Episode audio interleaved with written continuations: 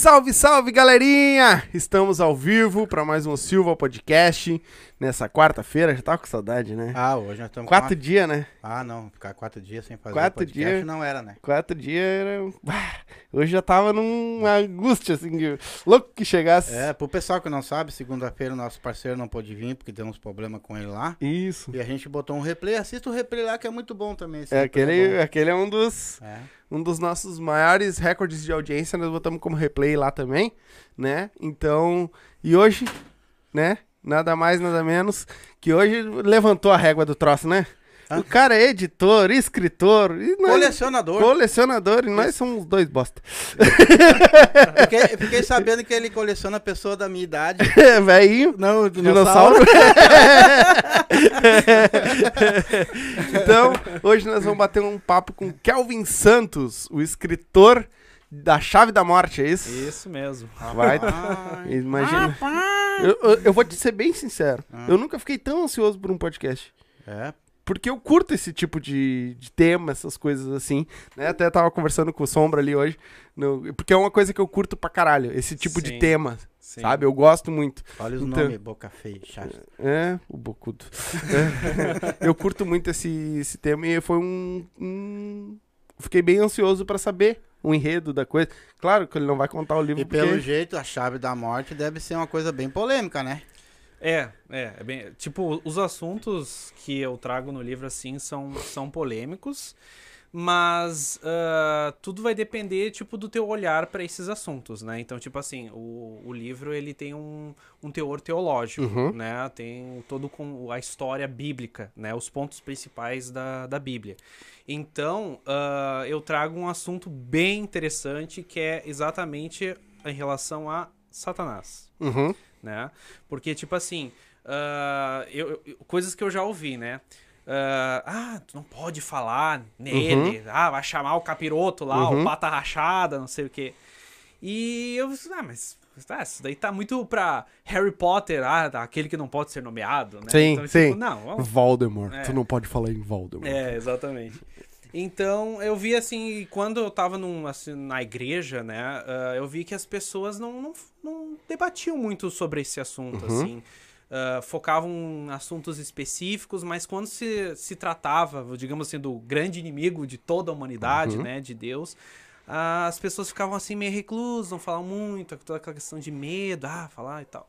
Mas uh, quando a gente vai estudar mesmo a Bíblia, né, vai folhar, entender todo o contexto dela, tu vê que esse personagem ele ecoa por toda a Bíblia, né? Então, Sim. bom, se tá lá, tem uma tem coisa importante para ver ali, né? Vai. Então foi aí que começou o meu estudo, né? Uh, eu pensei, bah, vamos, vamos entender mesmo esse cara aí, uhum. né? Porque uh, se, você, se a gente analisar, até se tu vai lá no Google, escreve lá, sei lá, Satanás, diabo, demônio, o que for vai aparecer coisas horrendas, né? Criaturas uhum. míticas e e, e, e, às vezes as pessoas fogem muito da casinha, que às vezes nem a Bíblia traz aquelas características que, que as pessoas pintam, uhum. né? Uh, então, tipo, ah, ah, quando fala Satanás, o que tu imagina? Ah, imagina um ser vermelho, com guampas, um tridente. É corno, é corno, é. é. com asas de morcego, tipo né? Antes de eu não queria te cortar, Todo Satanás que eu conheço tem guampa. Tem guampa. Tudo é cor. É chifrudo, bichinho. então, aí, não, vamos entender por que, que essas características são atribuídas a ele, né? Porque se a gente vai na Bíblia, a Bíblia não traz essas características, né? E toda a história desse personagem, uh, ele é muito fragmentado na Bíblia. Tipo assim, não tem um capítulo que tu vai sentar e ler, ah, vamos entender a história desse personagem. Ah, ele fez isso, está fazendo isso, uhum. estamos falando. Tu não tem essa, essa estrutura textual. É muito fragmentado. Então, a gente tem que ir por toda a Bíblia. Em, ah, vai lá no, no Antigo Testamento, Novo Testamento e aí vai num tal texto e tal. Às vezes é um versículozinho assim que traz uma nuance aí, tipo, pá, beleza. E aí foi um, exatamente meu trabalho. Eu fui recolhendo todas Caralho, as informações. Caralho, tu leu a Bíblia inteira? É, não digo inteira, né? Porque hoje a gente tem uma facilidade da internet. Sim.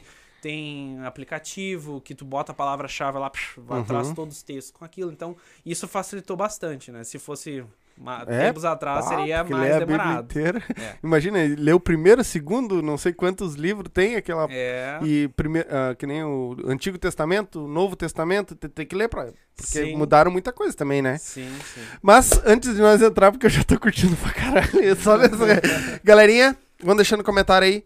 Ah, manda superchat, se quer fazer alguma pergunta, quer, quer, quer mandar alguma. Manda superchat pra nós a partir de dois pilas, certo? Então a- todos os superchats a gente vai ler daqui um pouco mais, mais pro meio, do meio pro final da, da, da, da live, certo? Então manda superchat pra nós aí, já se inscreve no canal, ativa o sininho, certo? E hoje, quarta-feira, ontem teve um joguinho. Como é que tu tá hoje? Tu viu aquele Eu, eu tô feliz, né, meu? Tu- Meu, time tomou, tocou ali quatro. E tu, fim tu, tu, tu viu o que, que era aquilo na mão do Kahneman? Ah, sabe o que, que é aquilo? a up. Não, é uma taça. Né? Tu Aquilo- conhece aquilo? Não, pra mim a melhor é a up. Do que aquela, do que aquela tacinha de bosta lá. Ganharam do de ninguém aquilo. É que aquilo é uma taça. Eu acho que você não sabia o que, que é faz tempo, né? Pessoal, o negócio é o seguinte, ó. É. Deixa esse palhaço de lado aí, ó. Tá? E vamos comemorar as duas torcidas, porque assim, É ó. Os dois times ganharam ontem e o que, que nós merecemos? Uma up. Você quer, quer de verdade tomar uma vodka de verdade, com 18 sabores? É aqui nossa, do nosso Rio Grande do Sul, tá? E eu tenho certeza que se você experimentar uma vez só, aqui o Silva estão falando, eu duvido vocês trocar essa vodka por qualquer outra vodka É verdade. tá? Não te dá dor de cabeça, não te dá ressaca no outro dia. Tem vários sabores, tu pode tomar purinha, tu pode tomar com energético, tu pode tomar até com que suco se tu quiser. Que eu tenho certeza que vocês vão se apaixonar. Então melhor. faz uma coisinha por mim, dá um up na tua vida. Essa sim é a melhor. É, chama lá o pessoal, tá aí, abre o box de informação, tá certo? Tá aí o, o, o, o arroba deles, o site da UP. Entra lá, chama eles lá, na- vai lá na primeira foto lá pra ajudar nós, na primeira foto do Instagram deles e comenta assim, ó, vim pelo Silva. Só pra eles saberem que, ele- que eles estão ligados aqui, certo? E se você não toma up, Ah, se não tomar não eu acho bebe, que né? tem Que nem o nosso convidado hoje não É, bebe, né? Não bebe, mas daí então. Mas ele também não toma chimarrão, então não adianta. Mas, Mas- pra quem não bebe e gosta de matcha, né? Erva Mate Lago Verde, tá coladinho com nós aqui também, certo? Então, chama lá, tio Renessi, tá? Ahn, daqui um pouquinho mais eu, eu dou o contato dele também, certinho? Então, chama o tio Renessi lá, que eu tenho certeza que vai... Erva Mate Lago Verde é melhor, não tem? Enquanto nós fizemos comercial, ele vai, ele vai, vai estudando lá, que eu tô vendo ele estudar. Aham, ele vai só pensando ali, ele tá só... Depois dessa mateada toda, pessoal, eu não posso deixar de fazer esse merchan aqui, que é uma pessoa fora de série, que ela arrumou todos os meus dentes, tá? Eu ganhei esse patrocínio do Júlio no Na Lata, tá? O Júlio Rital. E ela fui muito bem atendido por essa doutora e ela me fez tudo, me arrancou meus dentes, me, me deu ponto, anestesia. Saí de lá sem sangramento, saí de lá, pra, pra falar bem a verdade, fumando um cigarro e, to- e tomando um Guaraná e arranquei oito dentes num dia, tá? Fiz toda a minha prótese e tudo, e vocês sabem que aqui eu não uso, que o meu personagem é assim, né? Hum. E eu quero agradecer ela e vou continuar fazendo merchan pra ela aqui. Quanto tempo eu tiver aqui, eu vou fazer, tá? O nome é Dentunes. Se você quer de verdade, de verdade, arrumar teus dentes completo, limpar, o que você quiser, assim, ó, sem dor, sem nada, porque eu não senti nada, tá? Não vai pra lá também uns homens grandão lá, dá uma de, de, de cocô lá. Tá? O WhatsApp dela é 051-98-282-7474 ou 051-3029-5059. Na Avenida Borges Medeiros, 343, na sala 42, no quarto andar, no Centro Histórico de Porto Alegre. Não esqueça esse nome, hein? Dentunes. É isso aí. E o tio Renessi lá, quem quiser, a la- erva mate Lago Verde, 51984320455. É que eu tinha perdido aqui. Mas já achei, certo? Mas eu, eu vou Então- fazer uma pergunta pra ele. Ué. No caso assim, ó, ah, tu sabe que hoje em dia, tu, tu sabe que todo mundo tem medo do, do bichito, né, cara? Tanto católico como, como- Tem partes que não. Tem religiões que não. Mas pra te ganhar um público maior, cara, por que que tu partiu logo pro gabiroto, cara? Pois é, ah, na verdade é uma, é, essa história para surgir o livro começa lá quando eu fazia parte de uma igreja e, e eu era professor né, da, da- desse grupo, então eu orientava as pessoas, trazia os assuntos, a gente debatia, estudava a palavra e tal. E aí, um dos assuntos que, que eu quis abordar foi exatamente a questão da origem de, de Satanás, né? Uh, e aí eu trouxe algumas perguntas, assim, até no, no, estudo. Ah, por que, que ele se rebelou? Ah, foi antes do, da criação do, de Adão e Eva? Foi depois? É, qual foi a motivação? Ah, foi por causa de, de, de, Deus? Foi por causa do trono? Foi por causa da humanidade? O que, que foi? Né? Então fui botando essas perguntas no papel e fui buscando os textos bíblicos. E aí eu fiz é, uma apresentação, né, um debate com, com o pessoal sobre este, esse assunto. Só que né? Só que nós sabemos que temos algumas linhas uh, da, do cristianismo que é bem fechado, assim, uhum. em alguns pontos, né? Ah, tipo, ah, tal assunto é isso, uhum. ponto. A igreja diz que é isso uhum. e ponto final. Só que eu, como eu estava estudando, eu disse, não, mas peraí, tá, a igreja diz isso, isso, isso, mas será que realmente a Bíblia uh, sustenta essa interpretação, né? E aí fui apresentando o assunto, ó, os textos tal, papapá, papapá. E aí o pastor não gostou. Claro. Não gostou, né? Tipo, ó, oh, olha, não é isso que a gente acredita e tal. Não, beleza. Nós não, nós não acreditamos, mas será que agora olhando esses textos a gente não tem mais uma carga, mais um olhar diferenciado? Será que a gente não errou, né, lá no passado, interpretar Sim. tal tal ponto, né? Mas a gente sabe que a igreja ela não uhum. funciona assim, né? Tipo, se eles bateram o martelo, é isso. Aí esse tipo de se eles vêm com ah, vamos corrigir o erro, daí a igreja ah, mas vocês nos ensinaram que era assim, uhum. né? Então, criou uma polêmica, criou um problema, assim, no, no meio ali do, do, do, das cabeças da igreja e tal. E aí aconteceu todo um rolo e eles decidiram me descartar. Sim, óbvio. não queremos te baniram da igreja. Sim, Exatamente. tu não tá seguindo aquilo Vai que eles o... querem, eles te tiram. Vai o... Tá, tá atrapalhando. tá então, atrapalhando, né? Então, na verdade, começou com um negócio meio conturbado, uhum. assim, né? Mas aí, isso foi uma, meio que uma motivação. Não, peraí, vou... Tem que escrever esse negócio, uhum. né? Porque, tipo, se eles não querem me ouvir, alguém vai querer me ouvir, uhum. né? E se não concordar, beleza, eu sou aberto para um, um debate, se concorda, não concorda, né? Eu acho que é assim que funciona, cresce o conhecimento. Uhum. Então foi que daí eu fui escrevendo, escrevendo e buscando, e aí foi que saiu essa obrinha aqui, A Chave Sim. da Morte, acho que é aquela câmera ali, né? Mano, né? tá na dele? Na geral. Geral? Geral? Então, aqui. Aqui, ó. Chave Isso. da morte. Depois a gente, quando ele voltar, eu acho que ele foi cagar. Quando e ele aí, voltar, como, a gente, como é um assunto bem, bem é, é, complexo, né? Eu pensei, bah, eu tenho que enriquecer esse livro. Uhum. Tem que botar ilustrações nesse livro. Uhum. Né? E aí foi que eu, eu fiz curso de desenho, eu sou desenhista. E aí eu fiz uns rabiscos a, a, com base nos, nas características que a Bíblia apresentava sobre uh, Satanás e tudo mais. Mostra aqui agora para essa câmera pra aqui. essa câmera aqui, Isso. A Chave da Morte. A, a, editora foi a Shadow Books que publicou, uhum. certo? E aí eu pensei, não, esse livro tem que ter ilustração, porque, tipo assim, se eu não botar ilustração, a pessoa quando lê ainda vai ter aquele imaginário, uhum. né, que por séculos foi transmitido de como era o capiroto, uhum. né? Então, não, eu tenho que botar ilustração. E foi que tem umas nove ilustrações no livro. Legal. Tá? Não, eu queria, na verdade, rechear muito mais, só que a verba era pouca, né? Corta as ilustrações para deixar o escrito. É, mas eu já vou apresentar aqui já de, de cara aqui a primeira ilustração do livro. Uhum. Não, mas essa tua ilustração até que ficou legal, meu. É, tá louco. Tu não fez um. Foi tu que desenhou mesmo? Esse aqui não fui não. eu. Na verdade, eu contratei um, um desenhista profissional que, uhum. em base dos meus rabiscos, né, meus desenhos, eu passei para ele e aí ele evoluiu uhum. mais uhum. a, a, Não, mas esse capeta aí tá muito bonito. Né? Então, exatamente, esse é o primeiro choque Sim. da informação que, tipo, bom, não é um monstro, como é, pinta. Mas é que nem né? dizem na, na própria Jesus Cristo, né?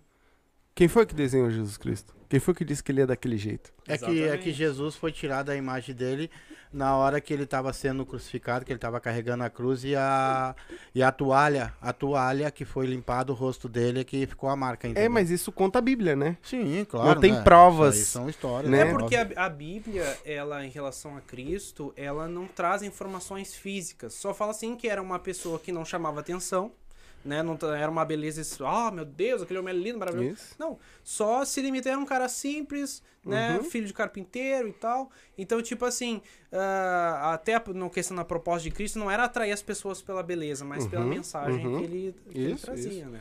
É então, uh, o estudo né, do livro começou exatamente entender quem é esse, esse vilão, o vilão da história. né? E aí, uh, agora eu vou, digamos, jogar a pergunta para vocês, né? uhum. né? Vamos reverter o podcast. Aqui. Não, aqui nós estamos abertos a pergunta. Quando eu falo a palavra anjo, o que vem na cabeça de vocês?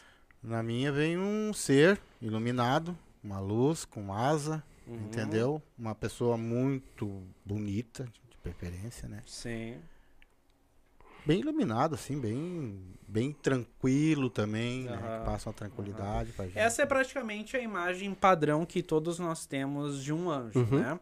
Só que aí, quando a gente vai pra Bíblia, a gente vê que não é bem assim, uhum. né?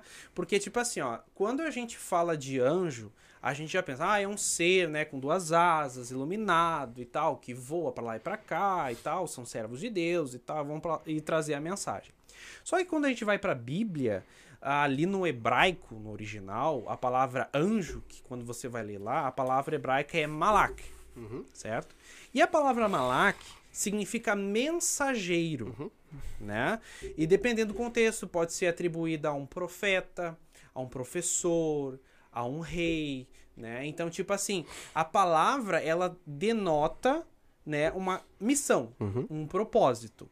Então ela não está dizendo, ah, é um tipo de criatura, né? Ele não, não é este a proposta da palavra, né? Não mistifica a coisa, né? Exatamente. Então, tipo assim, se tu olha todo o contexto bíblico, se, digamos, eu sou Deus, e, ah, vou te mandar, ó, fulano, vai lá e manda mensagem pro ciclano, tu se torna um malaque.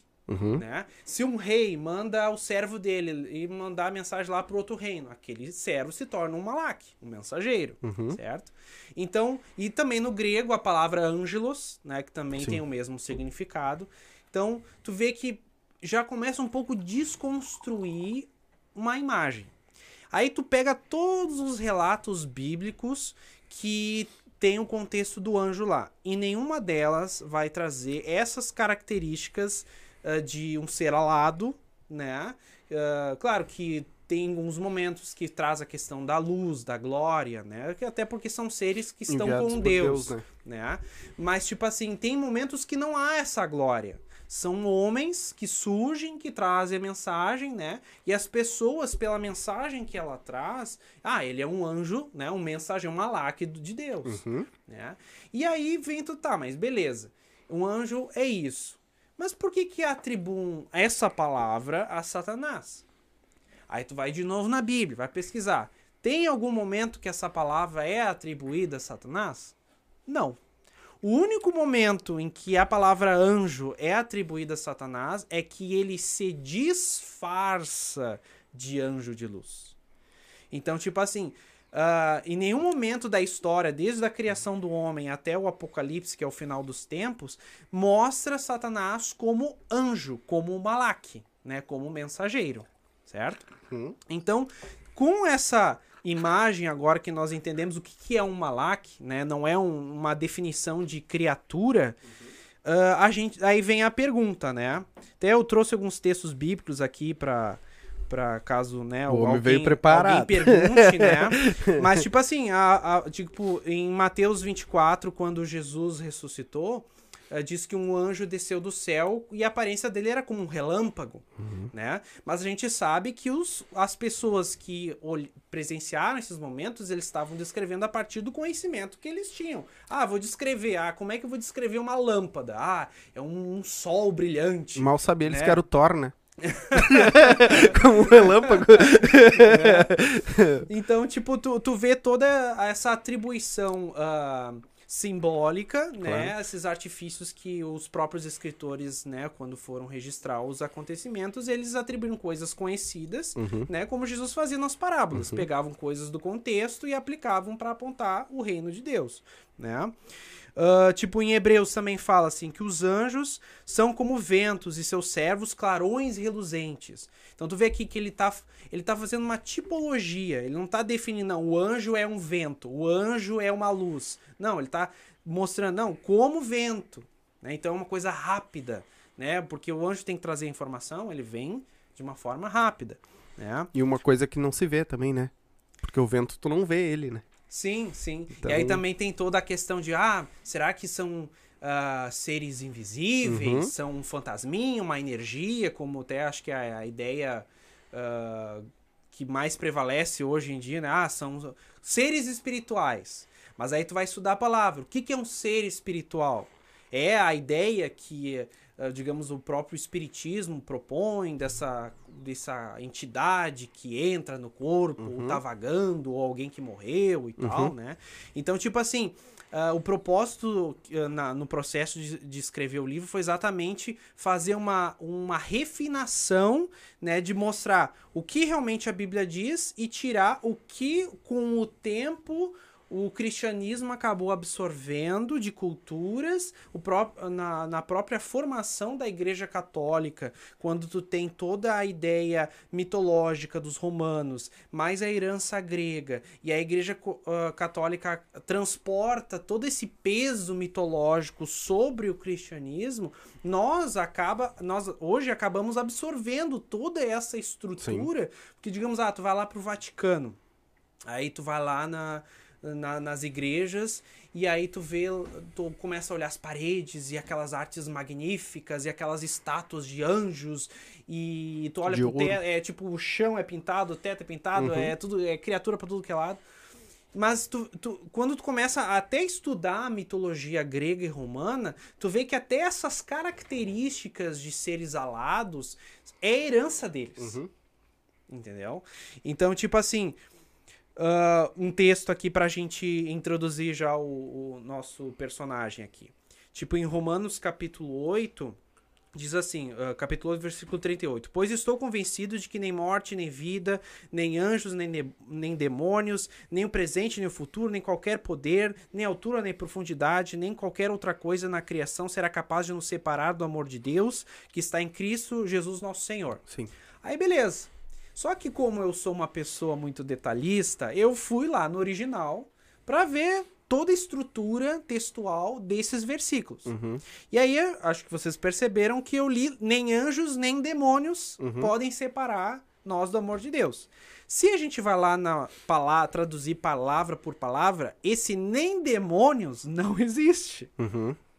Entendeu? Sim. E aí tu vai, ah, tá, então que palavra que eles traduziram de para demônios. Aí é lá a palavra certa, na verdade, é a palavra princípio ou origem, começo. Aí tu vai ver todo o contexto. O que, que diz ali de, depois de nem demônios? Nem o presente nem o futuro. Então, o que que na verdade, o, como é que o texto se construiria? Convencer de fato que nem a morte, nem a vida, nem mensageiros, nem princípio, nem presente, nem das coisas que estão por vir podem nos separar do amor de Deus. Então, tipo assim, eles transformaram aqui, ali a palavra princípio, que até em algumas traduções de Bíblias eles põem como principados, que daí se tu vai lá para hierarquia angelical, eles colocam uma, é uma categoria de anjo, uhum. certo? Só que daí tu vai estudar a palavra lá, não tá falando de um ser, tá falando de origem, de princípio, de primeiro, né? Algo que começa. Sim. E no contexto, como a gente vê ali, nem princípio, nem coisa presente, nem coisa futura, já está precisando então um tempo. Nada da história vai nos separar. Sim. Né? Nada que acontecer, né? Então, da onde vem essa coisa de demônio? O que, que é um demônio? né? Porque também o demônio é atribuído a, a Satanás, uhum. né? Satanás é um demônio, né? É, Mas, são nomes que deram, né? Isso, isso. São vários, são vários títulos, né? né? São vários títulos. Agora, quando qualquer coisa recebe alguma coisa, é o capeta. É o capeta. É, exatamente. ele, ele tá em tudo, né? Tá, coitado, leva a culpa de tudo. Ô, meu, mas me diz uma coisa antes de tu continuar. Tu chegou a ler algum outro tipo de livro ou só a Bíblia? Tu tirou tudo do, da Bíblia em e si? eu tenho mais Sim, uma pergunta tu, em cima dessa. Tu, tu chegou aí nas religiões? para ver os outros lados da moeda?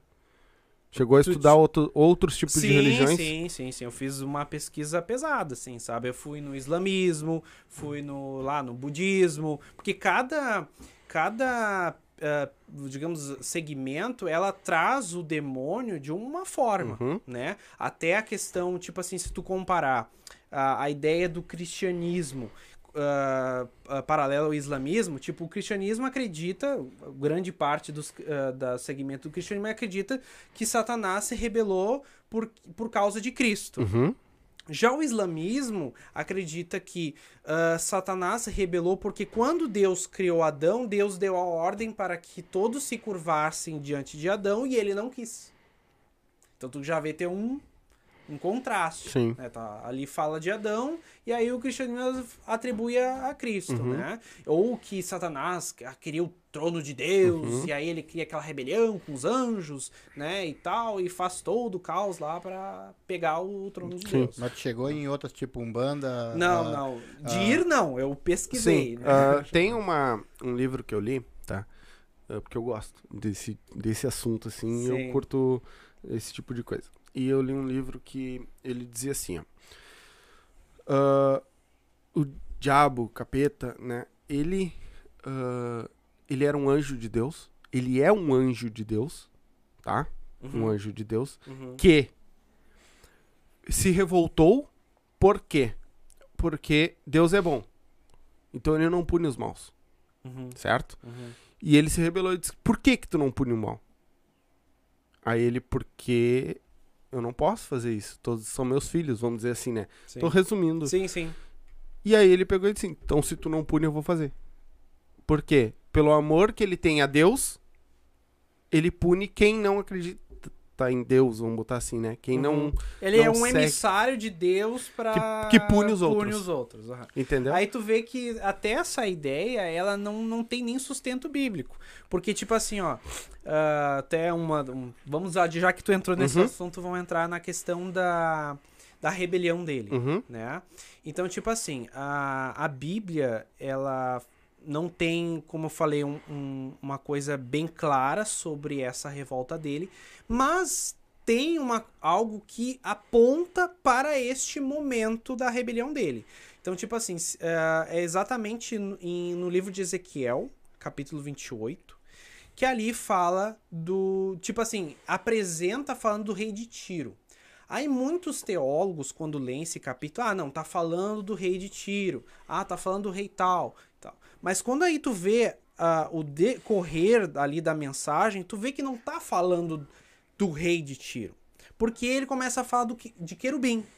Ah, tu és ungido, querubim e tal, estava nas pedras fulgurantes, era perfeito, foi selado em perfeição e tal. Você, você era adornado com as melhores pedras, aí traz uma lista lá de pedras que ele era adornado e Ele tal. mesmo. parará. E aí, e aí fala assim: você estava no Éden, era perfeito, mas aí em um momento se encontrou a maldade em seu coração. Entendeu? Sim. Aí, aí vem a pergunta: da onde veio esse mal?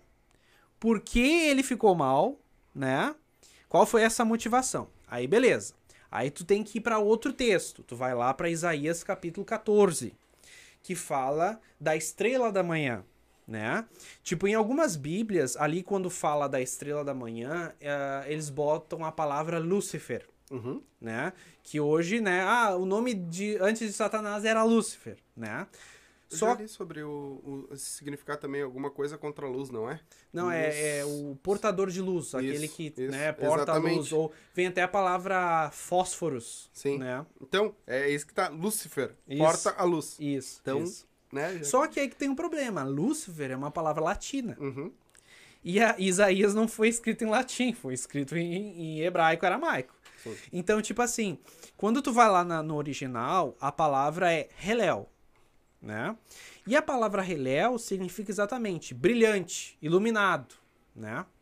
Então, a palavra hebraica, na verdade, atribuída a ele na sua bondade, na sua plenitude e perfeição é Helel, Uhum. né? Não sei se vocês viram até a, a, a novela Gênesis da Record. Eu vejo. tá Ah, no, no, na, numa, no primeiro bloco da novela, ele era chamado de, de Helel. de real. Até eu me surpreendi porque eu nunca tinha ouvido essa palavra, né? E aí depois que eu lancei meu livro aí, eu vi, não vou, pô, não tô louco. não tô louco, né? E aí até daí durante a novela eles vão mudando o nome dele e tal, até pra fazer toda essa questão de disfarce e, e- e etc. Só um minutinho. Ruti, é o teu computador aí que deu problema, tá? Só pra te avisar, porque a nossa live não caiu. Ela continua. A minha mãe? É, eu acho que é Ruth Feijó. É, Ela mãe. botou ali que caiu, aí agora ela botou voltou o Carolyn. Mas ela não caiu, tá? Ela continua aqui, eu tô conectado aqui, eu tô vendo, tá? Então só pra te avisar que ela não. Pode continuar. E aí, e aí daí tu vê exatamente no discurso ali que tá falando da estrela da manhã, do, de Reléu, né? Então, é tu que é Reléu e tal, né? Uh, que dizia em seu coração, subirei aos mais altos montes e tal, sou mais acima das estrelas de Deus, e colocarei meu trono e serei semelhante ao Altíssimo. Aí, tipo assim, aí já tem uma informação bem importante de peso nesse versículo, que é essa frase: serei semelhante ao Altíssimo. Aí, tipo assim, bom, ele não tá falando igual. Uhum. Ele está falando semelhante. Uhum. Mas por que ele quer ser semelhante? Aí tu tem que voltar lá pro Gênesis. Quando a, a gente vê pela primeira vez essa expressão semelhante, que é na criação de Adão que lá diz: então façamos o homem a nossa imagem e semelhança, Uhum. né? E aí isso já responde já uma outra pergunta: em que momento do tempo houve essa esse despertar da maldade em Satanás? Então, a, a Ezequiel 28 diz que ele era um modelo. Até a palavra hebraica lhe diz assim que ele foi selado, ele foi, ele tipo a medida certa de perfeição em que ele foi criado.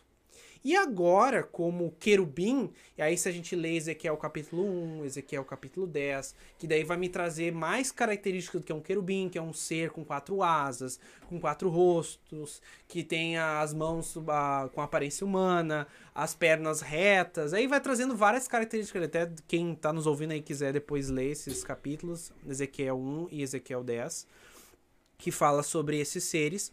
E eles são responsáveis em transportar o trono de Deus. Eles guardam o trono de Deus. A gente vê os querubins na, na Arca da Aliança, lá eles tapando a tampa. Nós vemos os querubins no, no Templo de Salomão, que ele cria, ele, eles constrói dois querubins gigantes que tapam a Arca da Aliança. Depois, também nas paredes eles pintam querubins.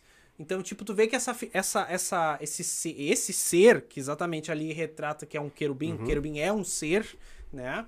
E, ele, ele está lá guardando o trono de Deus. Então, onde Deus vai, o anjo, o anjo vai. Até tem um, um salmo que diz assim, que Deus monta num querubim, em suas asas voa pelo vento. Uhum. Né? Então, tu vê que eles são tipo como se fosse um transporte. Eles levam o trono de Deus. Então, quando a gente se depara com Ezequiel 28, diz que Satanás era um querubim.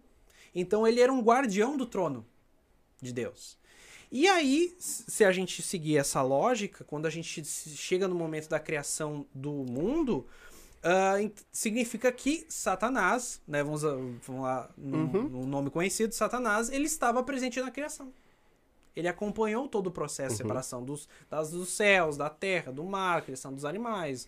Mas aí, quando chega no momento da criação do homem, façamos o homem a nossa imagem e semelhança, aí nós vemos a origem do pecado em Satanás. Pô, agora tem um ser mais do que eu. E aí não, te, não, não para por aí, porque depois que Deus cria os animais e manda os animais até Adão, e aí Adão dá os nomes para os animais, eles assim, domine você sobre toda criatura.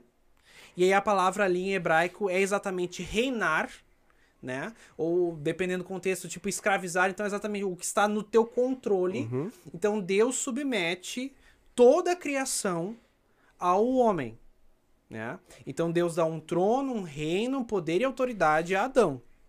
E aí Satanás não gosta disso. Sim. Porque, tipo assim, aí quando tu vê nessa declaração de Isaías que ele quer estar acima dos, acima dos montes, acima das estrelas de Deus, estabelecer o seu trono. Então tu vê que ele quer, ele, ele cria em, em seu coração o desejo de estar muito mais alto. Uhum.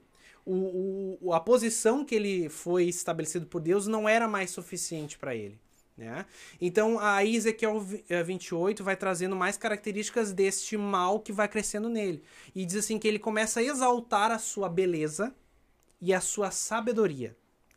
Em textos diz que Uh, tipo, a, a, a, ele é astuto e capaz de discernir qualquer enigma.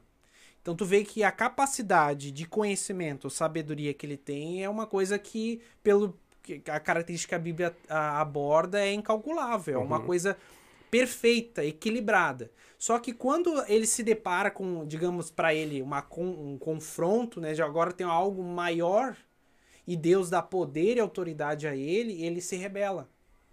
Porque, ah, mas eu era o modelo. Sim. Agora tem algo que é muito mais. Ele tem poder, ele tem domínio. E ele ostenta isso. Sim. Né? Então aí vem, daí vem a próxima pergunta. Qual foi o plano dele? Porque, tipo assim, às vezes algumas pessoas acham que Deus, Satanás fez na camufla, assim, Deus não estava sabendo de nada. Né? Não, mas Sim. Deus sabe. Se tu lê em Jó, uh, no primeiro capítulo, que tem um momento que os, os filhos, de, os anjos são apresentados a Deus, e aí Satanás aparece ali na, uh, no meio ali, e aí Deus chama ele, da onde tu vens, né? Aí ele diz, ah, eu venho de andar e rodear pela terra, né? E aí tem todo aquele embate ali da questão de, uh, de Jó, né? Porque Jó era íntegro, era fiel, ele fazia as coisas certas e tal. E aí Satanás começa a desgraçar a vida de Jó, né? Por permissão de Deus, Uhum. né? Então, tipo assim, da mesma forma que houve permissão de Deus uh, para Satanás lá uh, uh, desgraçar, Perturbar Jesus. perturbar uh, Jó, Jó. né? E Jesus também perturbou, né? Sim, Jesus também. É. Ah, houve uma autorização. E da mesma forma para Eva, né? Porque Adão e Eva, eles tinham uma única informação. Ó, vocês podem comer de tudo, né? Tudo é de vocês, eu só quero que uma coisinha vocês não façam. Comer da árvore do conhecimento do bem e do mal. Tá ali o capeta. Quem é que foi comer a maçã? que até, até ali não tinha. Aí tá até hoje aí. Então tu vê que, tipo assim, aí tu começa a pensar, bom, pelas características ali que a Bíblia dá do, do deste mal que começou a crescer no coração dele, tu começa a ver que até no Novo Testamento Jesus diz que ele é assassino desde o princípio. Aí veio isso na minha cabeça, ah, assassino, mas quem ele matou? Né? Porque né, a Bíblia não diz que pegou uma espada, ah, começou a matar todo mundo, não fala isso. Mas Jesus chama ele de assassino.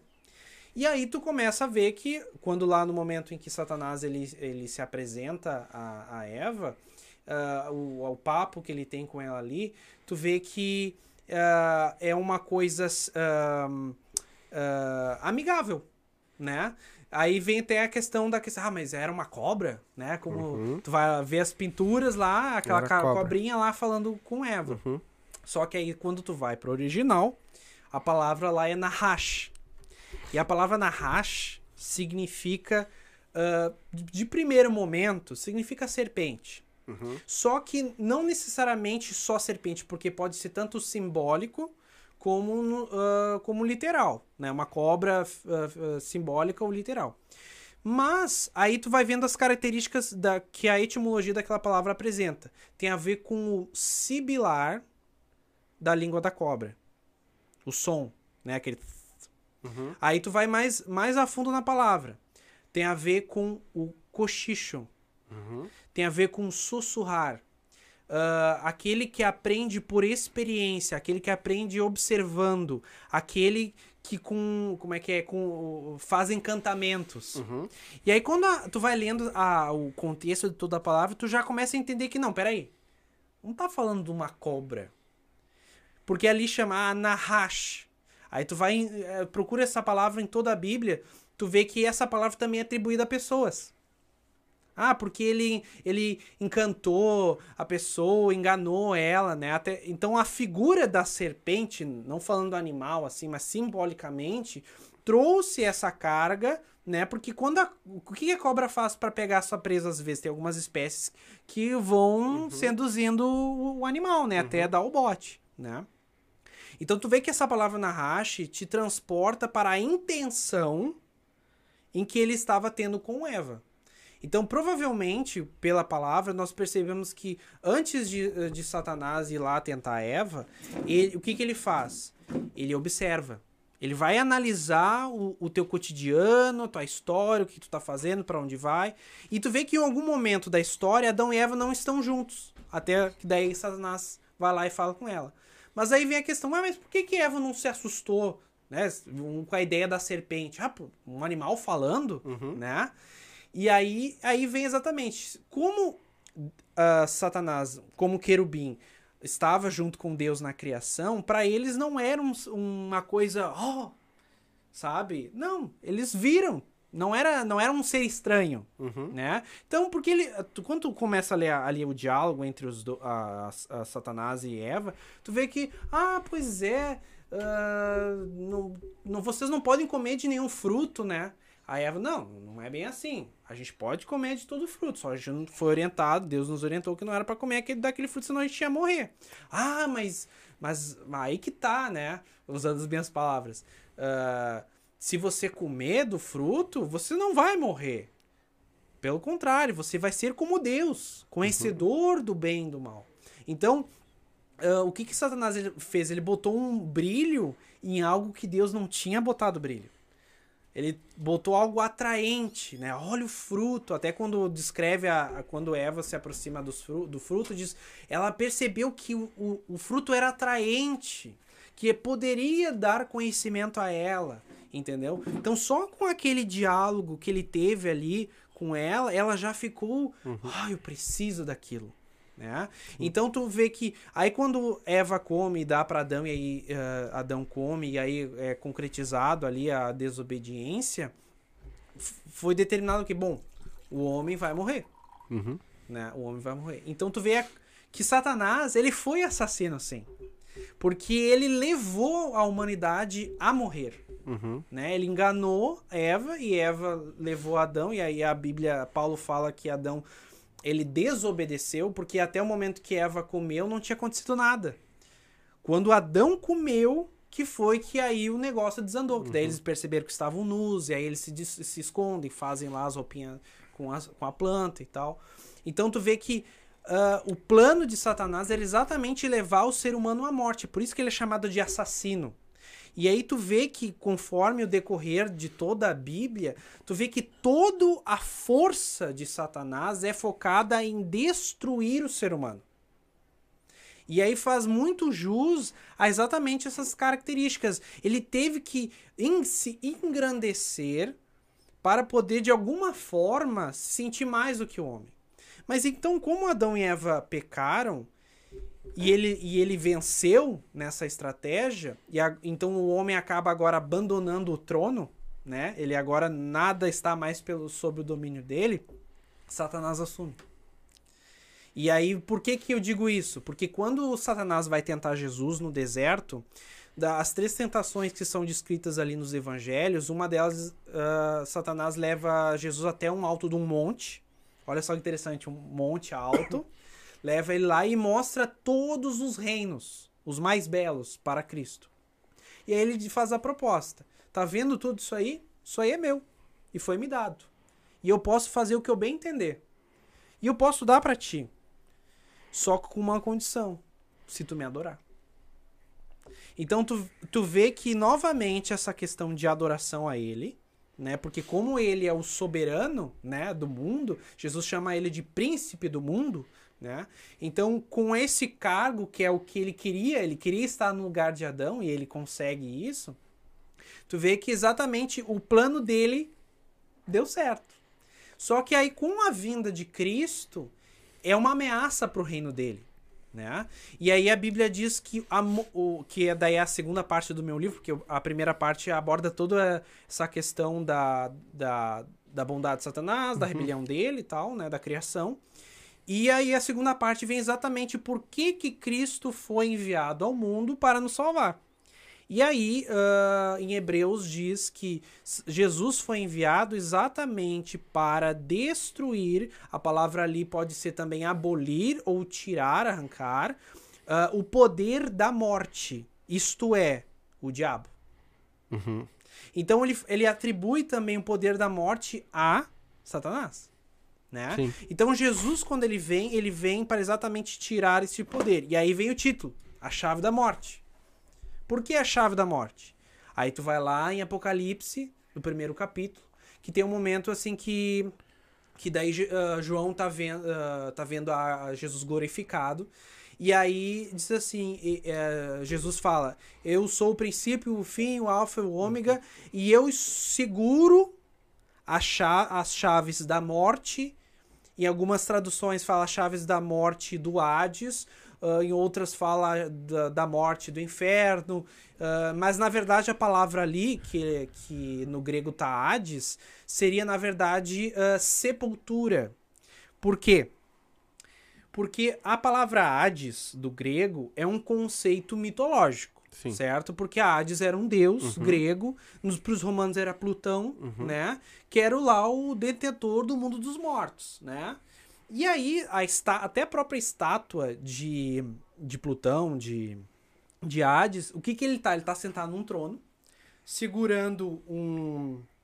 É... Um, um, tri, um garfo de três. É, um... é dois, na verdade. É um é tridente. Dois, assim, é dois. É dois. É, não é o tridente. É, é duodente. É e na, no outro lado tem um cachorro de três cabeças.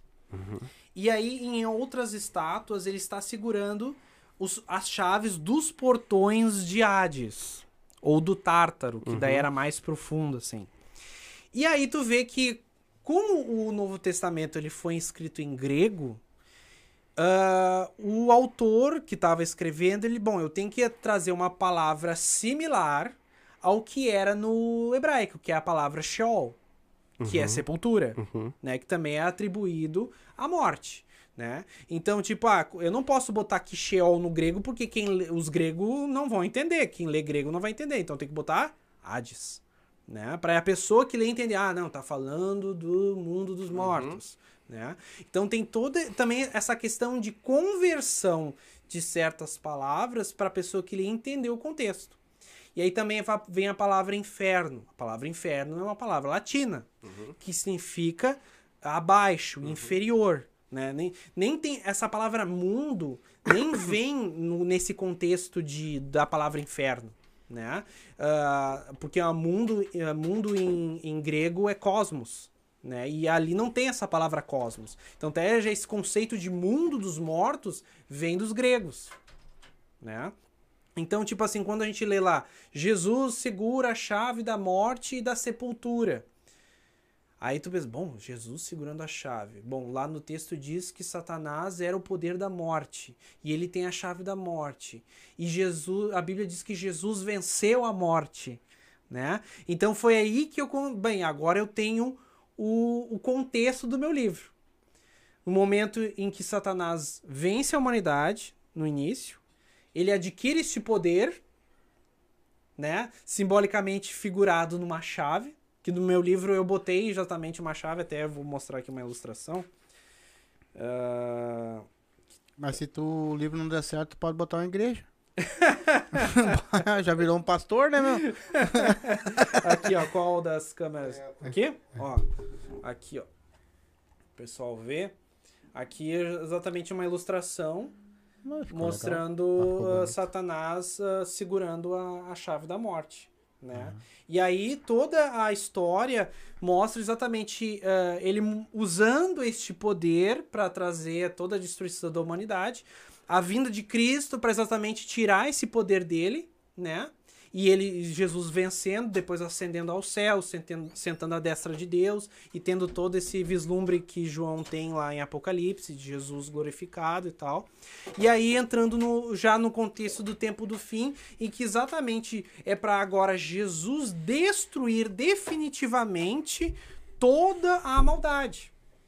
Porque quando tu lê o contexto ali do Apocalipse, tu vê que exatamente Satanás vem com todo o seu poderio novamente né? Ah, em Tessalonicenses, Paulo fala assim, que hoje ele está oculto, ele é um mistério. Né? Tu não tem, ah, vou encontrar o diabo lá na esquina. Não, não tem, né? Uhum. Ah, então Paulo já diz, né? É um mistério. Ele já est ele está agindo, mas uh, tá, tá no, su no subliminar, né? Mas aí a Bíblia diz que vai chegar um momento que ele vai se revelar ao mundo. Que ele vai se mostrar né? E aí é todo o contexto do Apocalipse, dele ascendendo, mostrando o seu poder, e aí a Bíblia traz várias características que ele daí ele vai fazer uh, maravilhas, né, ilusões, vai fazer fogo descer do céu e as pessoas vão ficar, oh meu Deus, esse aí é o, o nosso Salvador, né?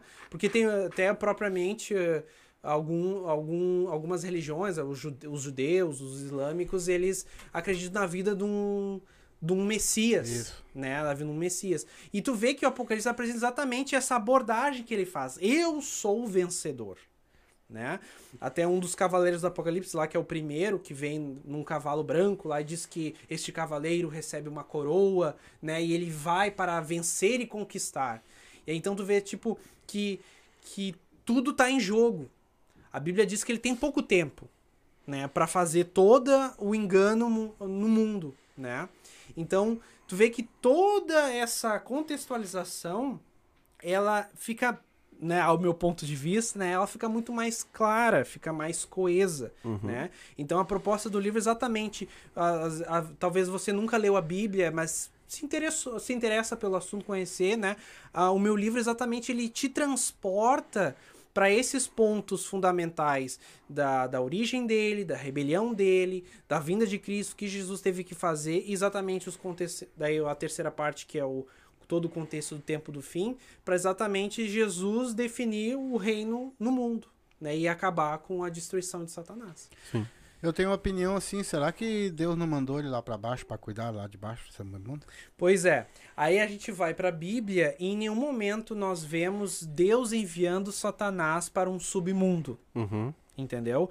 A, a gente tem ali a base do livro de Jó, como eu tinha comentado antes, que Satanás, ele, ah, de onde tu vens? Ah, de perambular e andar pela terra. Ele não vê, ah, eu vim do inferno. Uhum. Porque essa ideia é dos gregos. E acabou sendo transportada para o conceito do, do, do cristão, uhum. de um mundo inferior, que labaredas de fogo que nunca param de queimar, e todo mundo vai para o inferno e vai queimar e parará, né? Tudo isso. Só que aí quando a gente vai para o Apocalipse, uh, tu percebe que em nenhum momento Satanás ele vem do inferno, ele está no mundo. Uhum. Jesus afirma que ele está no mundo. Se, e se ele vier em seu próprio nome, vocês vão receber ele. Né? A, a, Jesus é bem categórico em dizer que o mundo vai receber ele como vencedor. Né?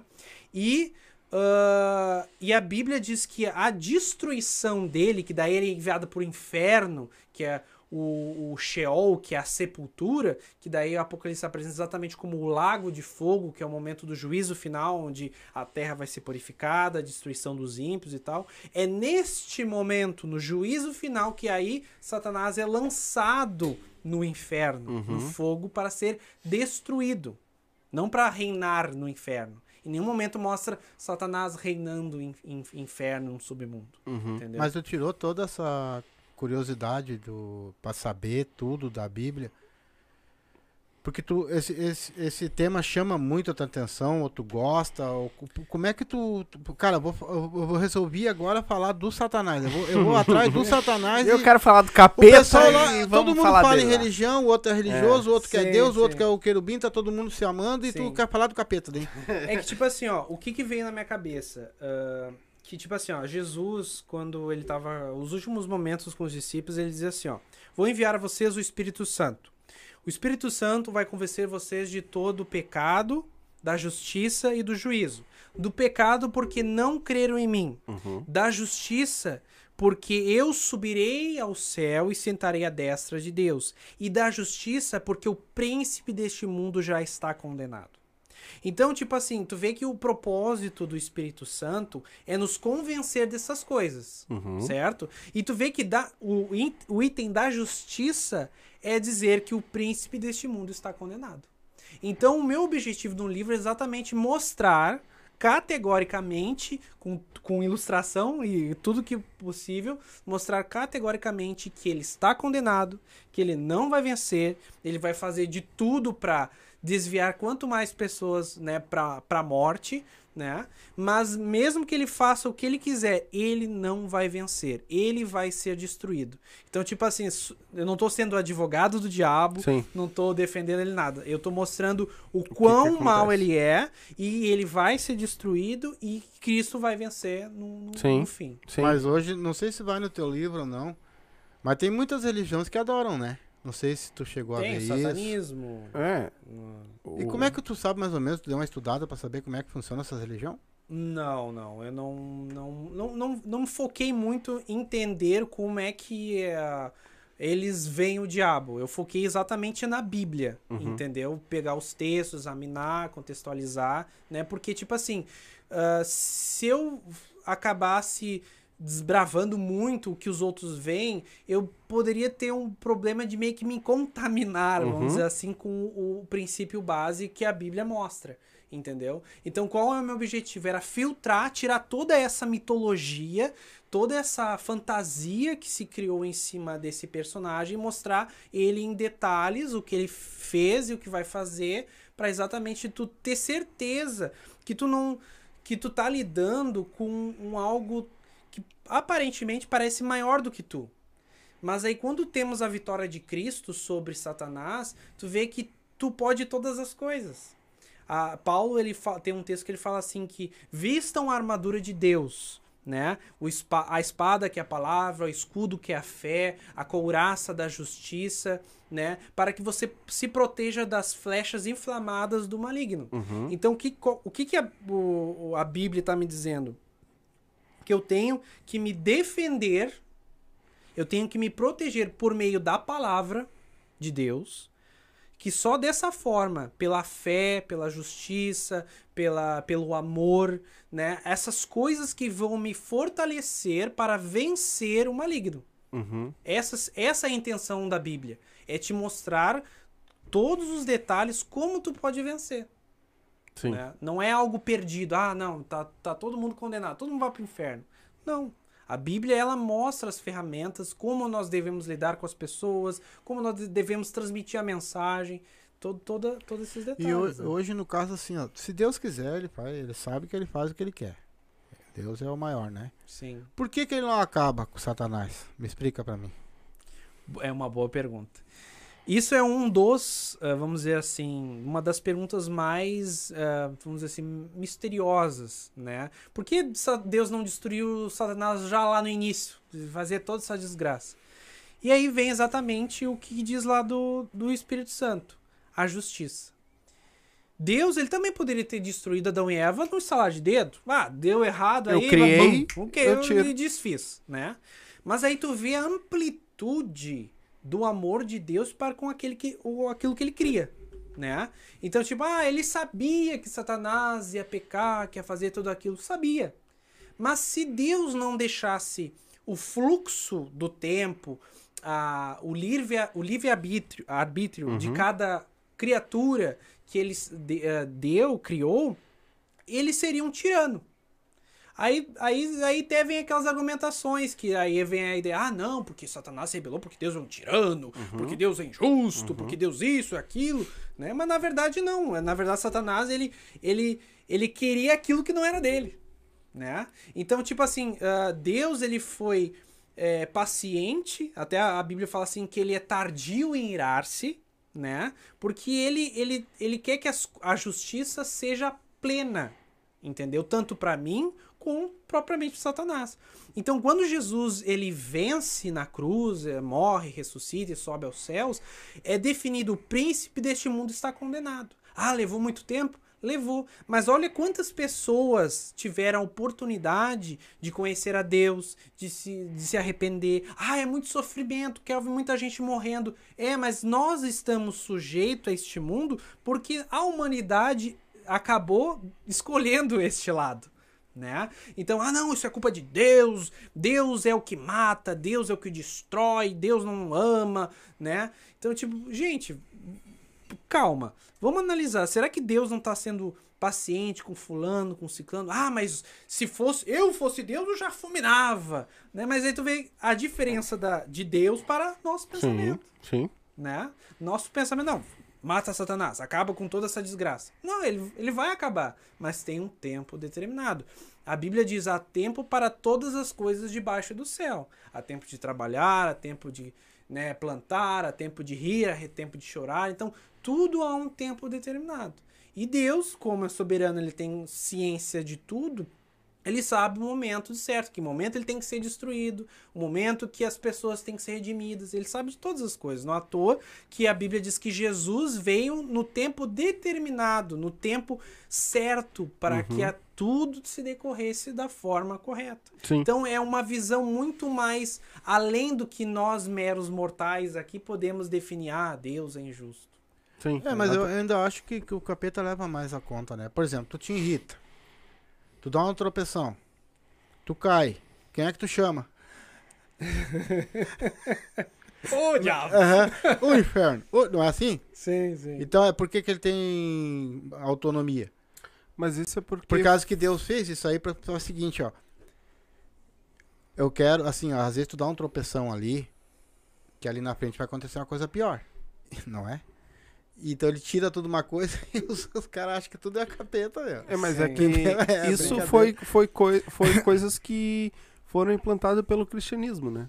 Tudo que acontece de ruim é culpa do capeta, né? E nem sempre é assim. Que nem, ah, tu pode dar um trupicão e dizer, ah, né? Sim. Eu não tô chamando ele. Só que foram coisas que os nossos antepassados, pelo meu visto, né? Uhum, uhum. Ah, coisas que os nossos antepassados vieram passando pra nós e assim foi indo e, a gente vai Sim. passar pros nossos filhos enquanto essa corrente, vamos dizer assim, não quebrar de tudo botar a culpa no capeta.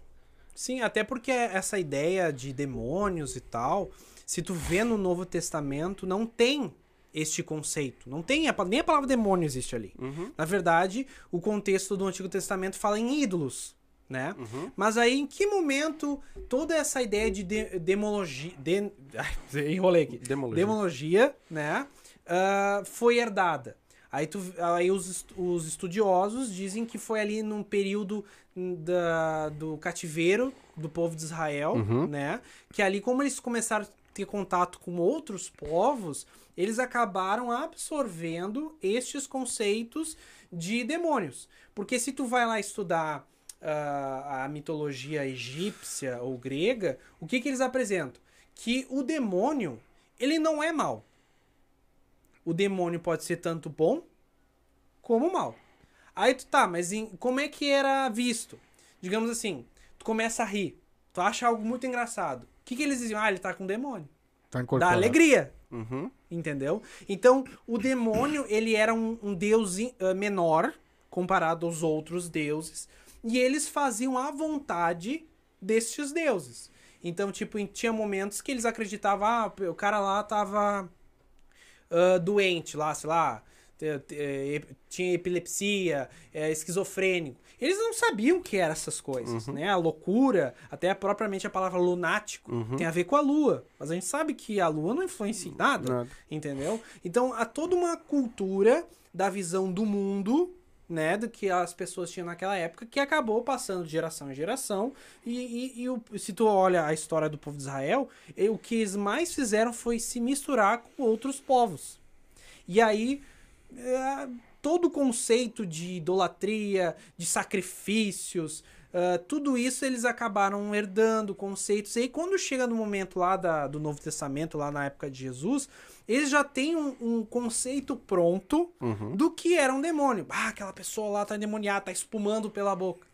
Mas aí tu vai estudar as palavras gregas, tu vê que o conceito era que, tipo assim, ó, era. Eles chamavam a pessoa de endemoniada quando se tratava de alguma doença que eles não conseguiam curar de jeito nenhum. Não conheciam, Não né? conheciam. Então, tipo assim, bah, né, até, até próprios os judeus, naquela época, eles tinham preconceito com os médicos. Porque eles. Qual era o conceito dos judeus? É que, tipo assim, se aquela pessoa estava doente, é porque ela cometeu algum pecado. Então, a doença é resultado do pecado. O leproso, por exemplo, ele, ele, Ele era, era rejeitado porque exatamente. aquilo ali não era coisa de Deus. E Exatamente. Deus curou vários leprosos. né? E aí vem a expressão espírito imundo. Uhum. Que quando tu analisa nos evangelhos, tu percebe assim que até propriamente Lucas, que ele era um médico, né? E tu vê que na, quando ele trata desses pontos específicos de pessoas endemoniadas, tu vê que ele traz um apelo muito mais medicinal do que um apelo sobrenatural. Uhum. Então, tipo assim, ah, por exemplo, aquele caso, vocês devem conhecer do Legião.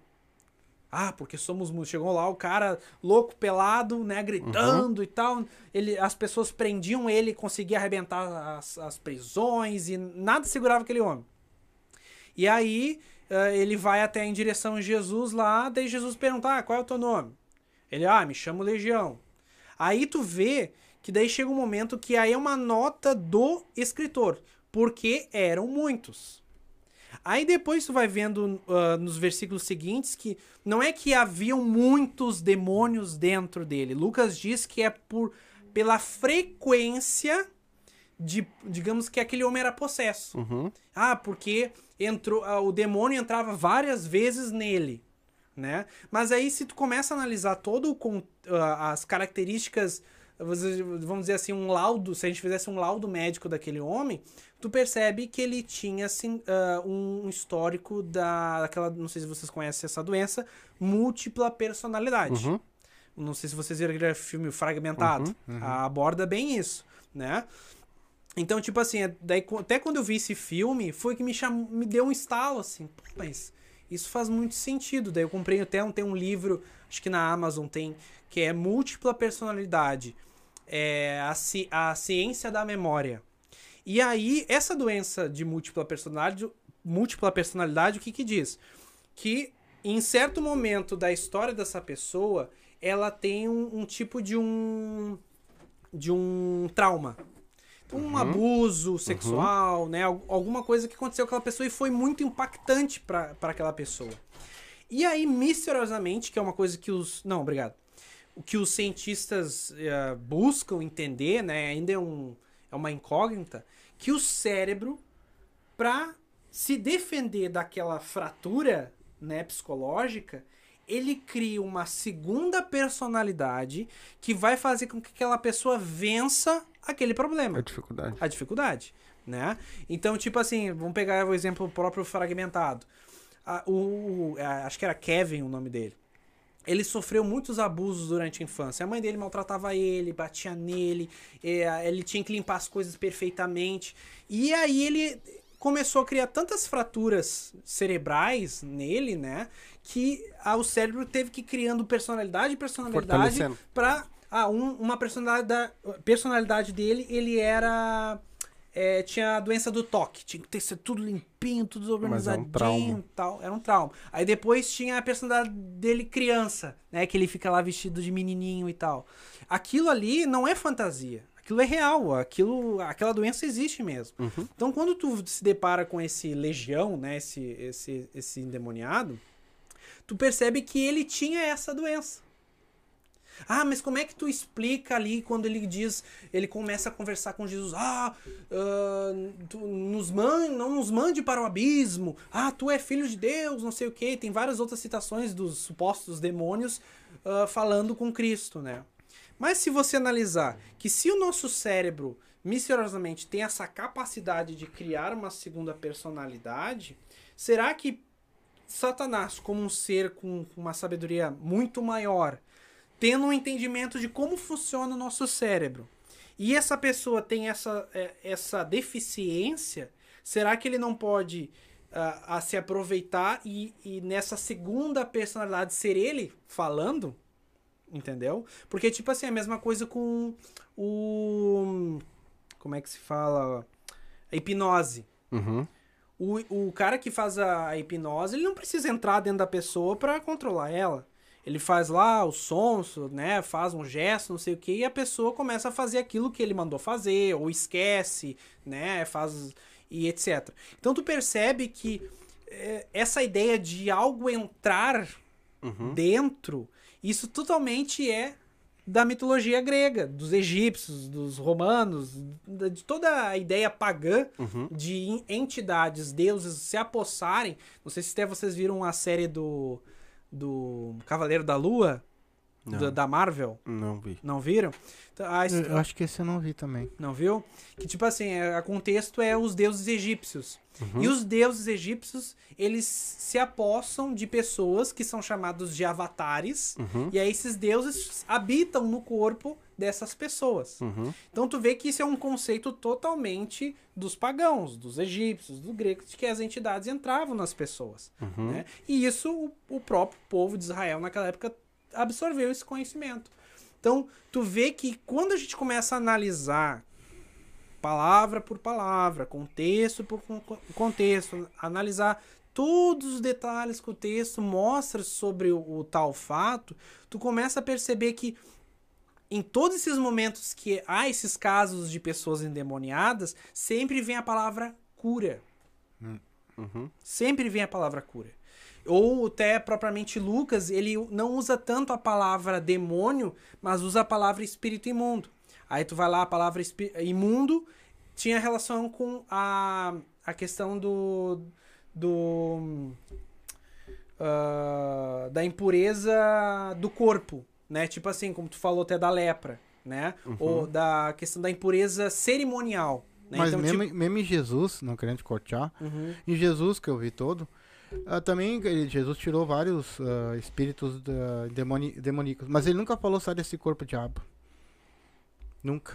Ele sempre falou sai desse corpo, espírito imundo, sai desse corpo, Isso, mas ele isso, nunca tocou, sai do corpo. Aí olha diabo." só que interessante. Aí tem um momento que Jesus ah, tá fazendo os milagres. E aí os fariseus dizem: Ah, ele tá expulsando pelo príncipe dos demônios, o lá, o Belzebu. É. Aí tu vai estudar. Quem era Belzebu? Era uma entidade do povo pagão. Que era um, a, um- a junção do deus Baal com o deus Zebub. Que a junção deles, eh, eles têm, os pagãos, eles simbolizam como se fosse uma mosca. Que era o deus do excremento. Aí tu vai estudar a saúde da época lá de Jesus. Pessoas cagavam na rua. É. Uhum. Era uma nojeira. Então era muito suscetível a doença se espalhar. Banho É. não existia, né? Hã? Naquela época, banho não existia. Era É, uma coisa que. exatamente. Não, mas é, era uma coisa que não existia muita água. Sim. Então eles tinham que economizar o máximo possível porque não existia. Então, Isso. Já imundo, o corpo já é. Exatamente. Então, quando tinha essas pessoas doentes, que eram doenças extremamente incapazes de serem curadas, ah, ele está, ele, o espírito dele está imundo, Uhum. entendeu? Você é o espírito, entendeu? Aí tu também já tira essa ideia de entidade. Então, você, o, o seu eu está imundo, está impuro. Então, ah, de que forma isso vai acontecer? Aí tu vai, volta lá para a questão do Belzebu. Aí Jesus diz assim: Vocês dizem que eu expulso os demônios por Belzebu. Mas como pode Satanás expulsar Satanás? Tipo, ele não fala, como é que pode Satanás expulsar os seus demônios? Ele não fala isso. Ele fala, como é que pode Satanás expulsar Satanás? Porque se ele fizer isso, o reino dele já era, né? Sim. E aí depois Je- Jesus daí ele complementa. Vocês dizem que eu exp- expulso por, por Belzebu, mas eu, eu expulso pelo Espírito de Deus. Isso significa que o reino de Deus veio. Né? Então, tu começa até a ter um- uma, uma parte que as pessoas ficam surpreendidas. Ué, mas isso é um novo ensinamento? Como é que ele pode. Como é que ele tem autoridade de curar, de expulsar o demônio? Porque as pessoas nunca viram isso. As pessoas morriam. Tinha, tem, tem um caso até de um menino na, que a Bíblia fala que o guri se jogava no fogo, se jogava na água, ficava rígido, espumava pela boca e tal. Ele tinha um- uma doença específica, Uhum. né? Eu não, não saberia dizer, porque não sou médico, né? Mas se um médico É, como é- analisasse ali, veria, ah, ele tinha, tem características de tal doença. Uhum. Então, pra eles naquela época, ah, não, ele tava com um espírito. Mas não, ele tava com uma doença e Jesus ia lá, curava a pessoa. É, É, até porque é tem um- lecropsia, uma coisa assim, É, que as pessoas... epilepsia. Epilepsia, uma coisa, você atira no chão e começa a se bater, Exatamente, né, meu? Engole a língua. exatamente. E aí, Mas tem uma Aí tem uma- um negócio que eu li na que é exatamente isso. Depois que Jesus, né, curava ele, tem algumas partes, eu não sei se é na Bíblia que acontece isso, mas tem algumas partes que ele diz, né, dele um banho e algo de comer, Aham. porque ele tava mandando limpar o cara. Sim. Até esse, o cara do o Legião, é, quando as pessoas souberam do que aconteceu, foram lá ver o cara. Aí quando olharam o cara, o cara tava vestido, e a- tem a palavra com razão, ração, Uhum. né? E ele tava bem. Então, tipo assim, o cara andava pelado, correndo pelo sepulcro. Ele se automutilava. O que, que as pessoas. Esse cara tá possesso, né? Tá, tá dominado por um deus pagão aí.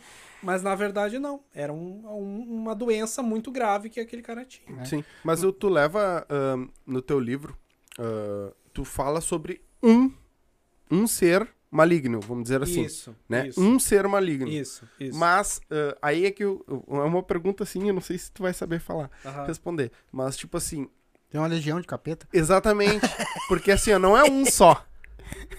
Porque eu acredito que a o mal e o bem tem o mal e tem o bem. E isso existe dentro de nós, seres humanos, tanto o mal quanto o bem. Sim. Vai de ti exercer aquele que é melhor Uhum. pra ti, Sim. né? Uhum. Então, eu tô com capeta tendo o mal dentro de mim, Não, não, não. entendeu? entendi, não, é, é entendi. isso que eu tô é, nesse Entendi. ponto, porque nem sempre o mal Cara, eu já tô até começando a gostar do bichinho, rapaz. Não, mas ele, ele cai depois. Ele, lá no É. final do livro ele cai. Não, é- ele vai cair, claro, mas. Sim, mas é, nesse sentido, existe um ou é um que comanda vários? Sim.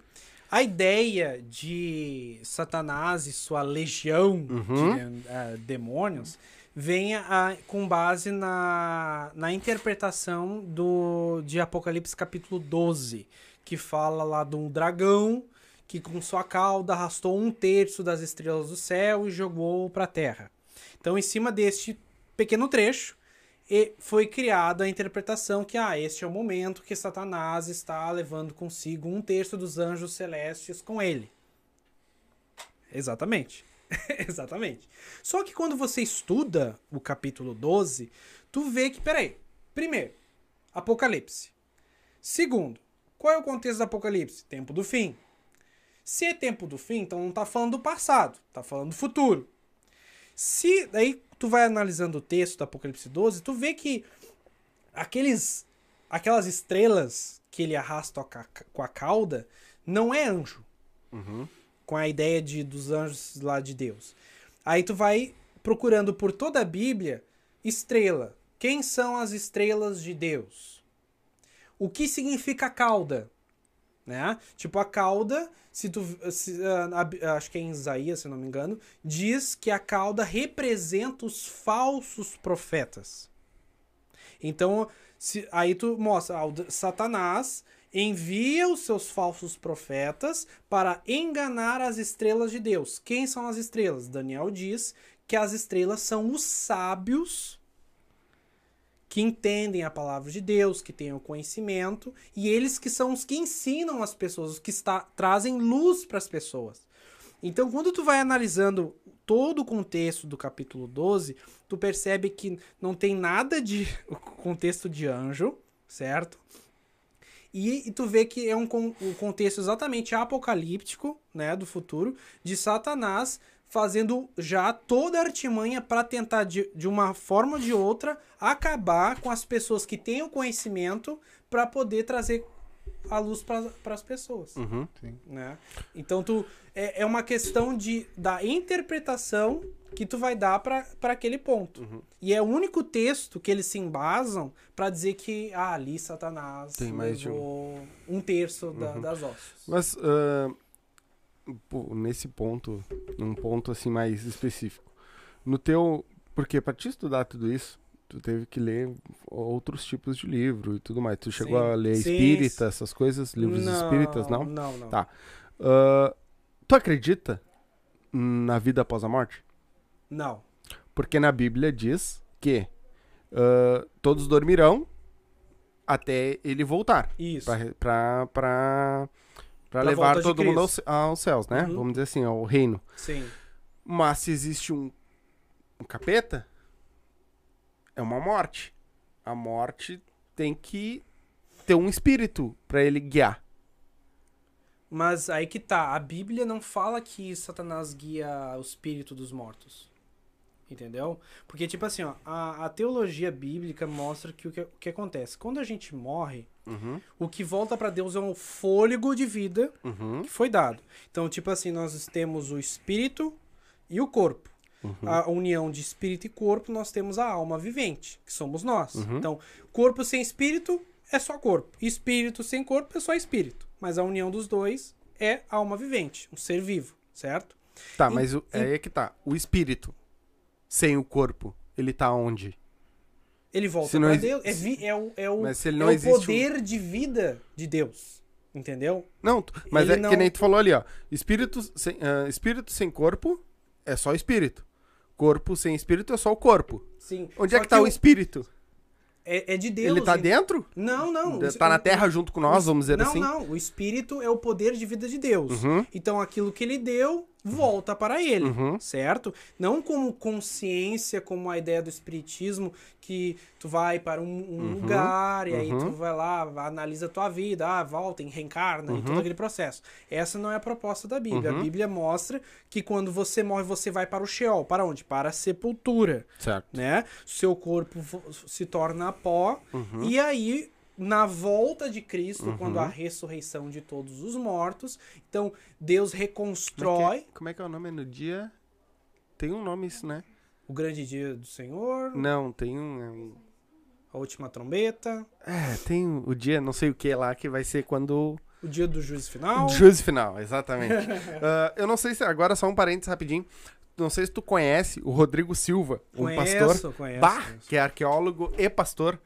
Sim, o cara tem. Eu já assisti cabeça. alguns podcasts com ele, que ele Aham. prova as coisas que aconteceram na Bíblia com arqueologia. Sim, com as sim, coisas que ele já encontrou. sim. Cara, que louco. Eu, eu, Eu- fico, eu fico até assistindo. recentemente eu comprei um livro dele que é a enciclo- enciclopédia da história e vida de Jesus. Uhum. É muito interessante. Tipo, ele traz toda essa parte Isso. arqueológica, histórica, de como a, a imagem de Jesus até foi sendo distorcida, Uhum. né? A, a ideia europeia de Cristo, aquele homem branco com os olhos azuis, cabelo comprido, né? Então é, bem- é muito interessante, assim, Uhum. É. quando tu vê a arqueologia mostrando que aconteceu. E eu não sei se foi ele que falou, mas tem até um.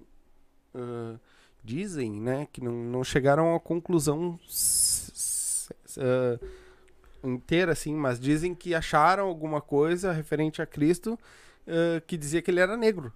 Ele não era branco. Não sei se foi ele que falou isso. Eu mas foi sei. alguma coisa da arqueologia que eu vi Sim. que eles falaram tipo que... assim, ó, a gente tem que entender que o povo judeu é um, não é um povo branco, Exatamente. né? Eles são árabes. A Exatamente. cor dele já é mais moreninha. Uhum. né? Então, tipo assim, ah, afirmar que ele era negro. Não, é, Não- mas foi uma coisa assim, Sim, não sim. Um, um branco de cabelo loiro e olho azul, Sim, entendeu? claro. Não, essa é uma visão distorcida. Exatamente. Então, Tá, mas eu Tinha que quero, ser pintado um árabe, né? mais ou menos. eu quero saber do livro. Sim? Eu queria saber assim, ó. De tu, tu, tu pesquisou, tu. Quanto tempo tu levou pra fazer esse livro? Quantas pesquisas, também, né? quantas viagens teve que fazer pra fazer só esse livro aí? Três anos. Três anos Três anos. pesquisando pra tudo. Mas é lado. depois que eu ah, publiquei, eu não parei. Porque, tipo assim, ah, o fantástico da Bíblia é que ela ah, sempre tem algo a mais pra contribuir, né? Tipo, se eu pudesse hoje, lançava um segundo livro atualizando isso aqui.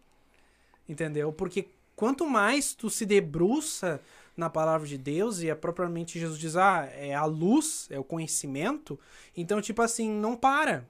Cresce sempre, sabe? Então, ah, foi exatamente três anos que eu fiquei de cabeça baixa, escrevendo, estudando, analisando, pra chegar a esse E resultado. tu foi viajar pra fora também, tu foi? Não foi lá pra...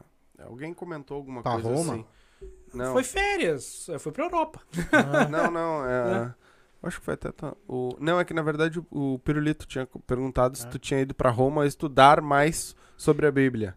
Não, e não, aí a eu... tua mãe comentou que tu foi, mas foi depois que tu já tinha lançado o Sim, livro. mas eu fui pra passeio mesmo. Sim, Foi fui só com a- passear. Mas é, nossa, é fantástico, assim, quando tu tem esse vislumbre de, da cultura, né? Como a igreja católica aborda ah, toda a parte religiosa, a Uhum. visão dos profetas, de Jesus e Uhum. tal. Mas tu queria ser contra. ah, tu queria botar um livro contra. Ou a favor Porque assim, ó, qual era o propósito teu de escrever um livro, a chave ah, da morte. da morte? Ah, tu não ficou com medo de receber, ah, tipo, coisas que. Ah, esse cara é adorador disso, adorador O famoso daquilo. Hater. expulso. O Fui famoso hater. é. E por quê? Por que esse tema? Por que tu escolheu justamente esse tema? Cara, eu, tipo assim, ó, eu não sei te dizer, assim, por quê, sabe? Me- foi o fluxo, entendeu? Aconteceu ali, veio o estudo e eu fiquei muito mais curioso pelo assunto. E aí eu com. E, tipo, esse assunto aqui me, me levou a outros assuntos. Mas é que é o gostinho daquele o proibido é mais gostoso, né? Então estudar sobre. É, mas é, todo mundo proíbe. Se Sim, tu for. A sim. maioria das religiões te proíbe de fa- falar e, e estudar sobre o assunto. Sim. sim. Entendeu? E quando tu tem a curiosidade, a nossa geração já é uma geração muito mais curiosa. Claro. Já é uma claro. geração que quer ir a mais, a- ir além do que, a- do que eu vinha no, no nossos antepassados, né? Uhum. Então a gente já tá, já tem querer a mais. Então, e pode ter sido aquele o proibido é mais gostoso. Porra, mas por que que não pode falar? Por que que eu não posso saber? Sim. Sabe? sim. Por que que eu não posso ir atrás e descobrir? Sim. E aí, sim. tu vai ganhar, cada coisa que tu descobre é um gostinho a mais e tu vai Sim. querendo É mais. até o curioso disso que tu tá falando é que as pessoas que mais se interessam por meu livro não são as religiosas. Sim. São as Sim, porque eu ia falar isso agora. Sim. Porque, por exemplo, se tu quer alcançar um público alto pra caramba, vamos botar uma hipótese. Uhum. Tu pode poder escrever sobre anjos, Sim, sobre apóstolos, sobre Uhum. Jesus, sim. é, sobre aqueles que, que vieram ali, que eles ficam dando palestra lá, na- como é que é o nome deles? Os, Uhum. que agora tá dando reis ali. O, Coach? Não. Não, coach. ele, eles vêm em nome de Deus Da- ali. da é, palestra. ah, como é que é? Me esqueci. Então, mas daí tu, tu escolheu um assunto, que nem eu tô falando, que foi um assunto totalmente diferente daquele que, que a religião. As Sim. religiões, no caso, tu Todas, acredita. né? Então, Sim. assim, tu não tentou abranger, um, tu, tu tentou pegar um público específico? Não, na verdade, eu, eu, eu quando tava pensando em escrever, eu pensei, bom, será que eu escrevo um livro técnico? Tipo, tudo isso que eu despejei Uhum. aqui pra você, será que eu escrevo sobre isso? Ou em vez disso eu pego a história e trago esta carga, né? Então, tipo, não é que eu estou reescrevendo. Na verdade, eu estou mostrando que sim, a Bíblia já estava falando sobre isso. Né? As pessoas só que não perceberam. Sim. Já estava ali. Né? O detalhe só não foi Fo- Tava o- meio que oculto na coisa. Exatamente, exatamente. E tudo que se ah, fala sobre Satanás é uma coisa meio, sabe, assim, Mística. escondida, sabe? Ah, não fala muito e tal. Até porque se tu analisa, em nenhum momento ah, Jesus se preocupou em ficar batendo boca com, com o diabo Uhum. É. né? Jesus só repreendia, sai daqui Satanás, né? Não quero papo contigo e pronto. Mas se há o registro bíblico sobre todos esses momentos, eu na minha cabeça não. É importante eu entender a origem de tudo, né? Como como cristão, né? Então, tipo, bom, eu tenho que entender. Ah, eu vou lá defender ah, a, a Bíblia. Mas se eu não tenho nenhuma base, eu só fico falando em mitologia, mitologia, mitologia, um conceito que foi criado lá, sei lá, pelos católicos, pelos luteranos, o que for. E aí, tá, o que realmente a Bíblia tá me mostrando? O que tá me apresentando? Aí tu pode me dizer, ah, Kelvin, tu tá sendo só mais uma linha de pensamento do cristianismo. Podem dizer isso, podem dizer isso. Mas a minha proposta não é essa. Pode dizer o que quiser. Pode Pode, dizer dizer o que tu é do capeta. É, Porque tu que- escreveu sobre. E, e, e, e falaram isso pra mim. Sim. Que não, Kelvin, tu, tu foi usado pelo capeta pra É, escrever tu isso aí. é. Como é que é? O... Aquela religião lá que é do capeta. O Hardeman! É. Como é que é o nome daquela religião lá? O. que tu falou? O satanismo. Tu é satanista. Isso, isso. É. Mas, tipo assim, a- como eu falei antes, a minha proposta não é promover o cara. Claro. Minha pro- Minha proposta é mostrar que ele foi condenado. Sim. Entendeu? E que também ele tem um propósito. Exatamente. Ele e como a gente um pode propósito. vencer esse, Ah. esse plano dele. Exatamente. Entendeu? Tem aqui no- numa parte do livro, a segunda parte, tem a ilustração dele tentando Jesus. Ó. Uhum. Aí ali ele com a chave da morte e tal. Aí também depois tem mais pro fim da segunda parte. Não, mas foi tu que desenhou isso aí? Ou tu só ilustrou Não, e um eu, cara eu desenhou? fiz um, um desenho base e aí eu mandei pro, pro cara fazer, né? Sim. Porque enquanto eu tava finalizando o livro, eu não podia ficar entre desenho e, Uhum. e texto, né? E tu, tu, tu já pensou em ilustrar isso em desenhos e fazer tipo um filme? Esse, na verdade, esse era o meu plano inicial. Só que eu precisava de tempo, verba, Sim. e eu queria uma coisa já rápida. Então o livro pra mim foi a, digamos, o gatilho inicial pra pra isso. Uhum. Mas o meu sonho é fazer um filme, uma animação, Uhum. sabe? Isso é É que eu acho que coisa- uh, pra ti serviria mais uma animação nesse Sim, caso, porque isso, tu pode isso. ilustrar melhor o que tu quer mostrar, né? com certeza, com E certeza. como é que foi a repercussão desse teu livro? Como é que tá sendo? Cara, como eu sou um autor desconhecido, Uhum. É difícil. Tipo, como, com- o que que tá funcionando pra mim? É o boca a boca. Como aconteceu, eu vim parar aqui, Uhum. entendeu? Então, tipo assim, o meu livro, ele circula naquelas pessoas que eu consigo ter contato, que gostam do assunto, que acham curioso. Então, tipo, é, é dessa forma que eu tô conseguindo chegar nas, nas pessoas e mostrar que, não, gente, a gente tem mais pra aprender.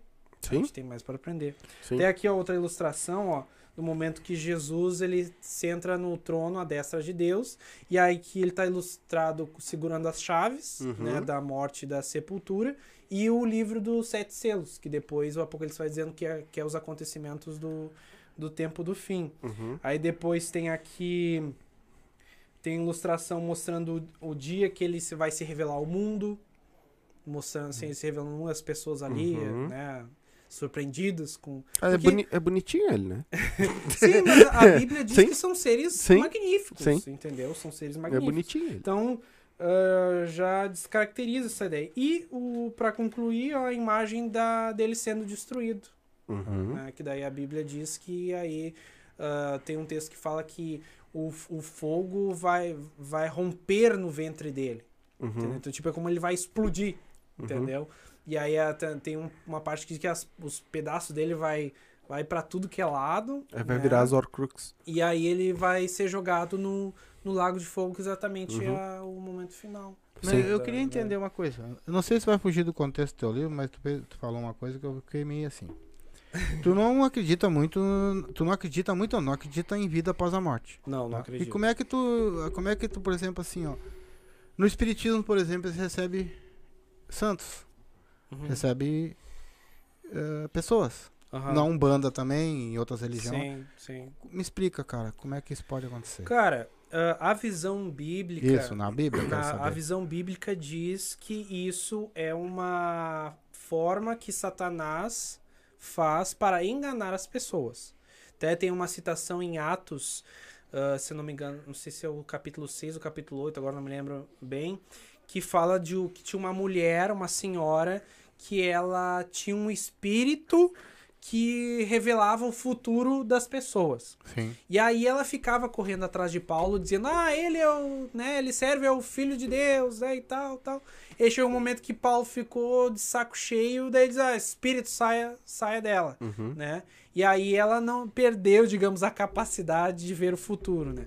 Mas ali a palavra é espírito imundo Uhum. Né? Então, tipo assim, tu pode entender que tem a ver com Satanás, porque a, a- quando ah, o contexto ali de supostamente presságio, até a palavra nahash, lá das, de serpente, está relacionada a presságio, né? A questão de aprender observando. Então, tipo assim, ah, ah, uma pessoa diz ah, que recebeu lá o espírito de um morto lá, ah, é meu pai e tal. Uhum. Aham. E daí ele começa a dizer coisas muito familiares Uhum. e tal. Tipo, a Bíblia diz que Satanás ele conhece nós pela nos observar. Uhum.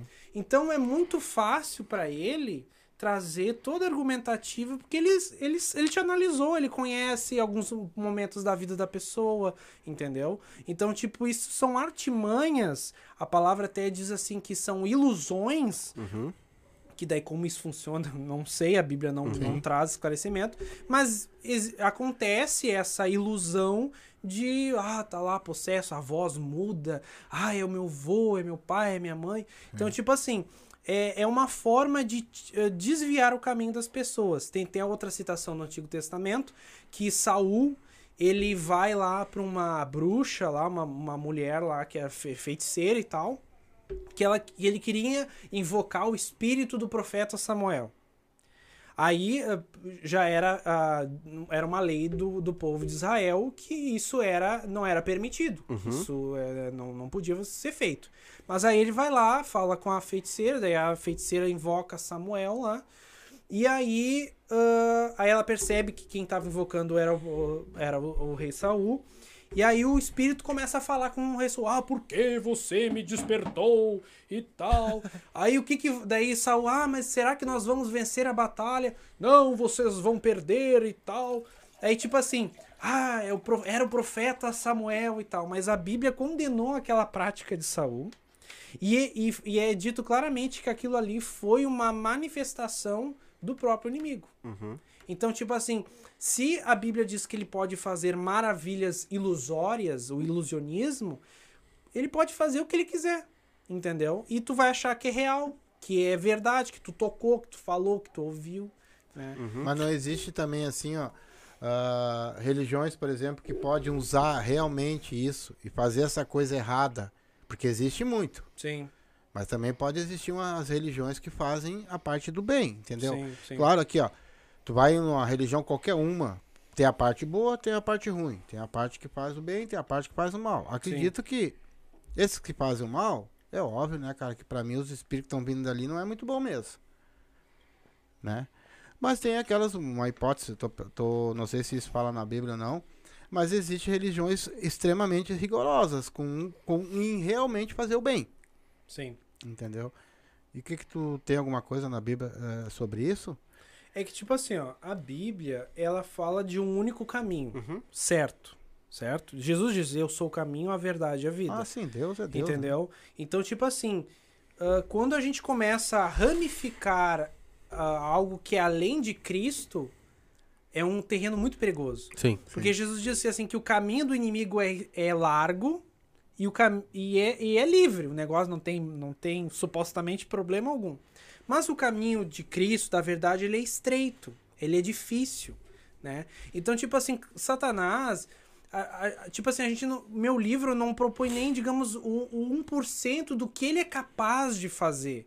Entendeu? A Bíblia, ela não, não, não te traz muitas informações. Ela só traz em- palavras que te denotam, ó, fique, fique vigilante, né? Jesus sempre fala, cuidado para que não vos engane, porque virão muitos falsos profetas, uns dizendo que são enviados por mim, e, a- e aí Jesus dá características para tu discernir o certo do errado, entendeu?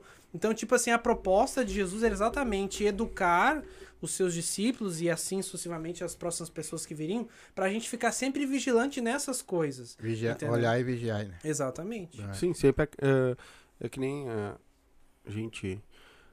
É sempre Deus. Não interessa o, é, de que forma tu vai fazer isso. Mas tu tem que seguir a ele, Isso. né? Deus é. Em todas as religiões, cada um tem seu nome, Sim, mas todas as religiões vão seguir a um Deus, sim. né? E Seria- muitas se aproveitam, né? É. Até porque Claro. se tu analisar hoje, hoje o cristianismo ele tá muito ramificado. Sim. Tipo assim, ó, tudo começou a igreja católica, era só uma- um corpo só. Aí veio a- a- os luteranos, né? Houve ali a reforma, né? A Uhum. separação. Aí dos luteranos surgiu outro grupo. E do outro grupo, e mais outro Uhum. grupo, e foi. Ah, tipo, eles acreditavam em. na- ah, eram 20 itens. Mas eles não acreditavam em um item. Criava outra igreja. Uhum. Aí, aí, naquela igreja acontecia a mesma coisa. E assim, sucessivamente até hoje. Bem, igreja evangélica, tu chuta uma Uhum. pedra, tem, Tem um monte. milhares, né? aham. Tem milhares. Então, tipo assim, eu percebo que essa ramificação do cristianismo foi muito prejudicial. Uhum. Porque o que acontece? Quando tu vai numa igreja, o que, que a igreja diz? Ah, nós temos a verdade. Uhum. Aí tu vai na outra, não, nós temos a verdade, aqueles lá são do demônio. Aí tu vai na outra e diz a mesma coisa. Então, tipo assim, pra você que tá chegando, tu fica confuso. Tá, peraí, aquela diz que é verdade, aquela outra que diz que é verdade, pra onde eu vou? Né? E então, o que que eu fiz quando eu, aconteceu minha expulsão na igreja? Eu pensei, não, peraí, eu tô olhando com os olhos humanos, eu tô vendo muita igreja, né? Tipo, o prédio, Uhum. a instituição, Quem tá lá na frente falando. Exatamente. Então, tipo assim, que- o que, que a Bíblia me ensina? Sim, nós temos que congregar. Mas o, qual é o objetivo da congregação? Nós compartilhar o corpo de Cristo, né? Compartilhar a mensagem de Cristo. Mas quando começa a haver essas divisões e repartições e facções, se perde. Sim. É por isso que hoje as pessoas desacreditam muito o cristianismo por causa dessas, dessas coisas, entendeu? Porque a um pensou diferente, aí outro pensou diferente, outro pensou, pensou, pensou, e É, assim qualquer vai. um pode ir lá e dizer, não, vou abrir minha igreja e Sim, eu acredito eu, nisso. eu e moro em sou... Cachoeirinha, o bairro é repleto Uhum. de igreja, de, tipo, placa, daí tem o, o homenzinho lá segurando a Bíblia, Uhum. a mulherzinha não sei o quê. Aí, tipo assim, tu fica, tu fica perdido em tanta informação que que e ideologias, né? O que, que eu vou fazer? Então, por isso que eu busquei, não, eu não vou procurar uma instituição, Uhum. eu vou procurar a verdade que a Bíblia me apresenta. Se em algum momento neste meu estudo eu estiver com alguma coisa errada, não, sem problema. Vou corrigir, vou analisar de novo. Uhum. Porque, tipo assim, é isso que cresce. Em um momento, a igreja primitiva, lá com os apóstolos, houve um atrito de, dos discípulos com Paulo, Pedro Uhum. e Paulo.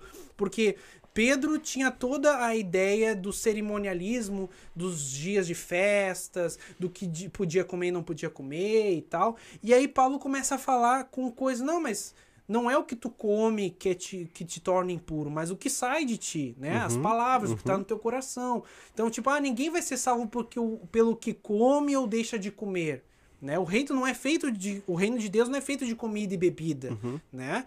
Então, tipo assim, tu vê que começou a haver uma, uma, uma luz do que realmente Deus queria mostrar para as pessoas. De gente, vocês estão muito apontando o dedo, né, julgando porque o outro está vestido assim, tal. Claro, nós temos toda uma questão de de decência e tal, respeito entre o próximo.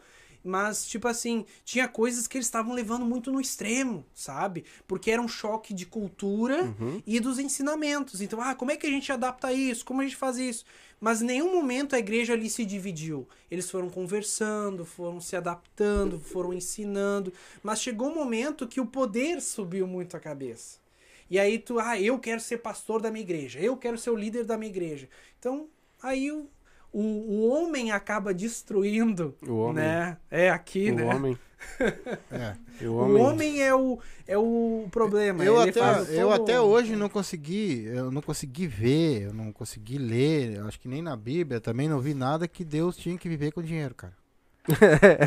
eu, eu não consegui, eu não vi, eu não vejo em lugar nenhum isso aí que tem que ter dinheiro e dinheiro e dinheiro e dinheiro e dinheiro e dinheiro e envolvendo Deus nisso aí o tempo todo, porque Deus vai te Sim. salvar e porque Deus vai fazer isso com e grana e grana e grana. Comprar tem um alguma, terreninho tem no céu. alguma coisa escrita na, na, Eu- na Bíblia Mas isso aí? que tá, olha só, deixa eu O só... dízimo é uma coisa só- diferente. É, deixa eu dar um... Que a gente viu em vários lugares aí, né? Uhum. Ah, o comprar o terreninho no céu. Sim, sim. Mas se na Bíblia não diz nada do, da vida após a Sim. morte, É que isso aí. entendeu? Isso Como é aí que eu vou veio, comprar um terreno? Isso aí não- veio muito da igreja católica, das indulgências. Sim. Né, de ah, ah, porque aqui eu prego que tá que foi Jesus foi crucificado. Aqui tava o ramo do cabelo de João Batista. Uhum. Ah, e se você quer ver tem que pagar. Ah, se você quer um, Uhum. um terreno no céu e tal. Mas aí quando tu vai na Bíblia, tu percebe que o, o reino de Deus, ele vai ser eh, estabelecido no mundo.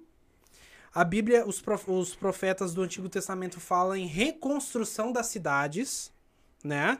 Que, ah, que nós vamos ter a nossa casinha, que nós vamos fazer nossa plantação, que nós vamos, né, ter tudo, entendeu? A vida, até quando fala do rio do, da vida que sai do trono de Deus, aquilo ali é o que vai é, abastecer, digamos, o mundo de vida, entendeu? Fala, aí as pessoas dizem, ah, não vai ver a morte na, na nova terra. Mas ah, o, no- o Antigo Testamento fala em pescadores, que vai ter vários tipos de peixes, vão lá pescar, vai alimentar sua família, entendeu? Então, tipo assim, quando tu começa a pegar o Antigo Testamento, que às vezes as pessoas ignoram, porque é antigo, o Antigo ele traz muito mais informações de todo o contexto da Nova Terra. Uhum. Entendeu? Então, tipo assim, quando tu a- começa a pegar, entender todo o contexto, analisar palavra por palavra, porque às vezes os, os teólogos, o que, que eles fazem? Eles pegam um versículo, ah, e definem toda uma doutrina em cima daquele versículo. Mas eles não analisam o, o texto original, não vê o em contexto que aquela frase estava, por que, que foi dito, Uhum. né? Qual a metodologia. Então, tipo assim, esse, esse é um grande problema que tem, que as pessoas, elas são muito doutrinadoras. E elas não são capazes de, não, vamos estudar, não, mas espera aí, eu vejo diferente, vamos analisar, vamos conversar e tal. Não, é sempre uma contenda, sabe? Sempre, ah, você é herege, você não acredita nem tanto herege, sai da igreja, demônio. Mas tu foi. Tu, tu- que nem tu comentou ali, tu pegava as partes da Bíblia pra entender, pra escrever o teu livro, Uhum. e tu ia e pegava a Bíblia original, a parte lá escrita em Isso, hebraico, isso. aramaico. né? Ah, o- junto com meu pai, a gente comprou várias traduções da Bíblia. né? Uhum. Então, tipo assim, tem bíblias ah, interlineares, que daí tu tem o texto original, o hebraico, o grego, e embaixo tu tem a, A a tradução. palavra, a tradução. Aí, digamos, aí tu tem o número da palavra. Aí tem o dicionário Strong, tem os dicionários internacionais de teologia que tu vai lá, procura a palavra, vê todo o significado. Então, tipo assim, eu e meu pai, a gente fez um baita do investimento, assim, a gente comprou muito livro, dicionário, ah, bíblias, tipo, bíblia tem de tudo, tem a King James, tem a Thompson, tem a Peshita, tem a Bíblia hebraica, tem a, a Bíblia de Jerusalém, tem a Bíblia judaica. E tipo assim, quando tu começa a comparar as traduções, tu começa a ver algumas diferenças, entendeu? Até tem exemplos de textos, versículos que foram acrescentados palavras. E como tu saber isso- qual é a certa? Não tem como. Qual é a versão certa? A versão tanta certa Bíblia é dessa o- aí. Pois é. É por isso que a gente tem que, se você está ah, ah, com a vontade de fazer isso, é exatamente fazer esse, é- esse tipo de estudo. Analisar a tradução por tradução, pegar o original, usar o dicionário, usa ferramenta, tem aplicativo que te ajuda a achar a palavra, texto bíblico. Então, tipo assim, é um trabalho árduo, sabe? Assim, ah, porque o português, ele tem ah, um- tantas palavras, às vezes uma palavra que pode ser atribuída em vários contextos. Ah, vela, pode ser vela do barco, vela aquela que tu acende ali com fogo, entendeu? E já no hebraico é o contrário, tu tem uma palavra que ela é polissêmica. Que significa isso? Que ela tem vários significados dependendo do contexto em que ela é inserida, entendeu? Então, tipo assim, às, ve ah, às vezes eles ah, traduzem lá a palavra ah, demônio, botam ou acrescentam às vezes até a Bíblia a linguagem de hoje, eu, eu acho uma das piores traduções ao- do português, porque ali tem muita interpretação do texto. Era isso que eu ia falar. É escrito pelo homem, né? Independente o que foi. Sim. Até a primeira lá. A primeira que foi escrita em hebraico, a gente não sabe se é o certo. Se realmente foi aquilo que Jesus falou. Sim. Se É, realmente foi aquilo. Porque foi escrito por um homem. Não, uma é que pessoa- tipo assim, ó. ah, Ah, mas o- ele andou, ele andou com pessoas que ele. É que, né? tipo assim, Não. o texto original. é o- Hoje a gente não tem, digamos, o primeiro papiro que foi uhum. escrito. Hoje não temos cópia de cópia de cópia Sim, de cópia de cópia. Exatamente. né? Então tem vários níveis ah, de tipo de manuscritos que são também feitos da mesma forma. É comparado hebraico com hebraico. Ah, aquele versículo ali foi escrito dessa forma. Ah, foi acrescentado ou foi tirado. Tem até um livro que é Variantes Textuais do Novo Testamento, Uhum. onde ele mostra, tipo assim, ó, ah, tá, tu procura pelo texto bíblico, capítulo, versículo, aí ele vai dizer, ó, aqui neste momento, aqui foi uma adição do escriba, né, para trazer mais um entendimento ou fazer link com tal livro, entendeu? Então, tipo assim, tem também tem essa coisa. Então, por isso que eles eles põem, avaliam os manuscritos por por níveis de proximidade do que é real e o do que foi meio que mexido, Uhum. entendeu? Quanto, quantas páginas tem teu livro? Meu livro, ele tem exatamente 183 páginas. E tu, tu, tu, dentro da Bíblia, tu foi pegando só as partezinhas do, do, do, cape- do capeta, né? Isso, isso. E ainda ficou muita coisa pra trás ainda? Sim, sim. Principalmente do, do terceira parte do livro, que é do Apocalipse. Tu tem noção mais ou menos de quantas vezes é falado na Bíblia do, do, do, do chifrudo? Tipo assim, ó, ah, no Antigo Testamento nós temos poucas referências, tá? A palavra Satã, né, que ah, no hebraico, ah, ela é mais usada ali no, em Jó, quando se fala, tá falando do personagem, Uhum. mas também a palavra Satã pode ser atribuída a pessoas. Sim. Né? Então, tipo assim, ah, você é um satã. Aí tá, o que significa satã? Ah, o adversário, você é um inimigo do. Tipo, até essa palavra foi usada para Davi. Quando ele quis fazer a. a, a- como é que se, se diz? É, um, tipo, faz, as- acho que é sanção. Uma ascensão. Asce- não, é.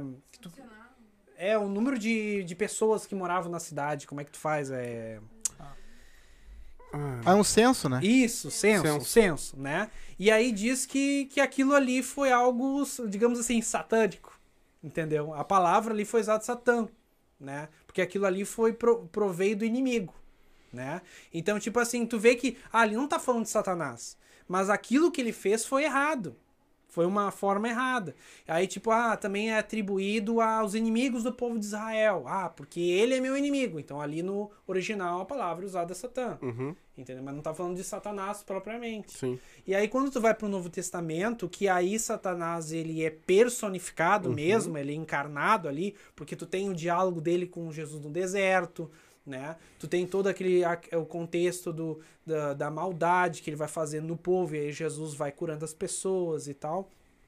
E aí depois no, no, no- no- nas cartas de Paulo, e principalmente no Apocalipse, tu vê que sim, ele é um ser real. Porque antigamente, no, no Antigo Testamento, o mal ele não era personificado, não era alguém. Eles não tinham conhecimento de alguém. Quando ah, a gente depara lá com Jó, aí tu vê quando Deus vai conversar com Jó, tu percebe que Deus estava mostrando, tá vendo tudo isso que está acontecendo contigo? Tu perdeu tua família, tu perdeu tua casa, teus filhos e tal, essa doença. Não sou eu que fiz isso em ti. Quem fez isso foi. Vamos a, ele usa a palavra o Leviatã, né, que era grande uma, uma, uma serpente mitológica, uhum. né, da mitologia da cananeia. E aí ele, tipo assim, tu vê que também Deus ele não joga a letra.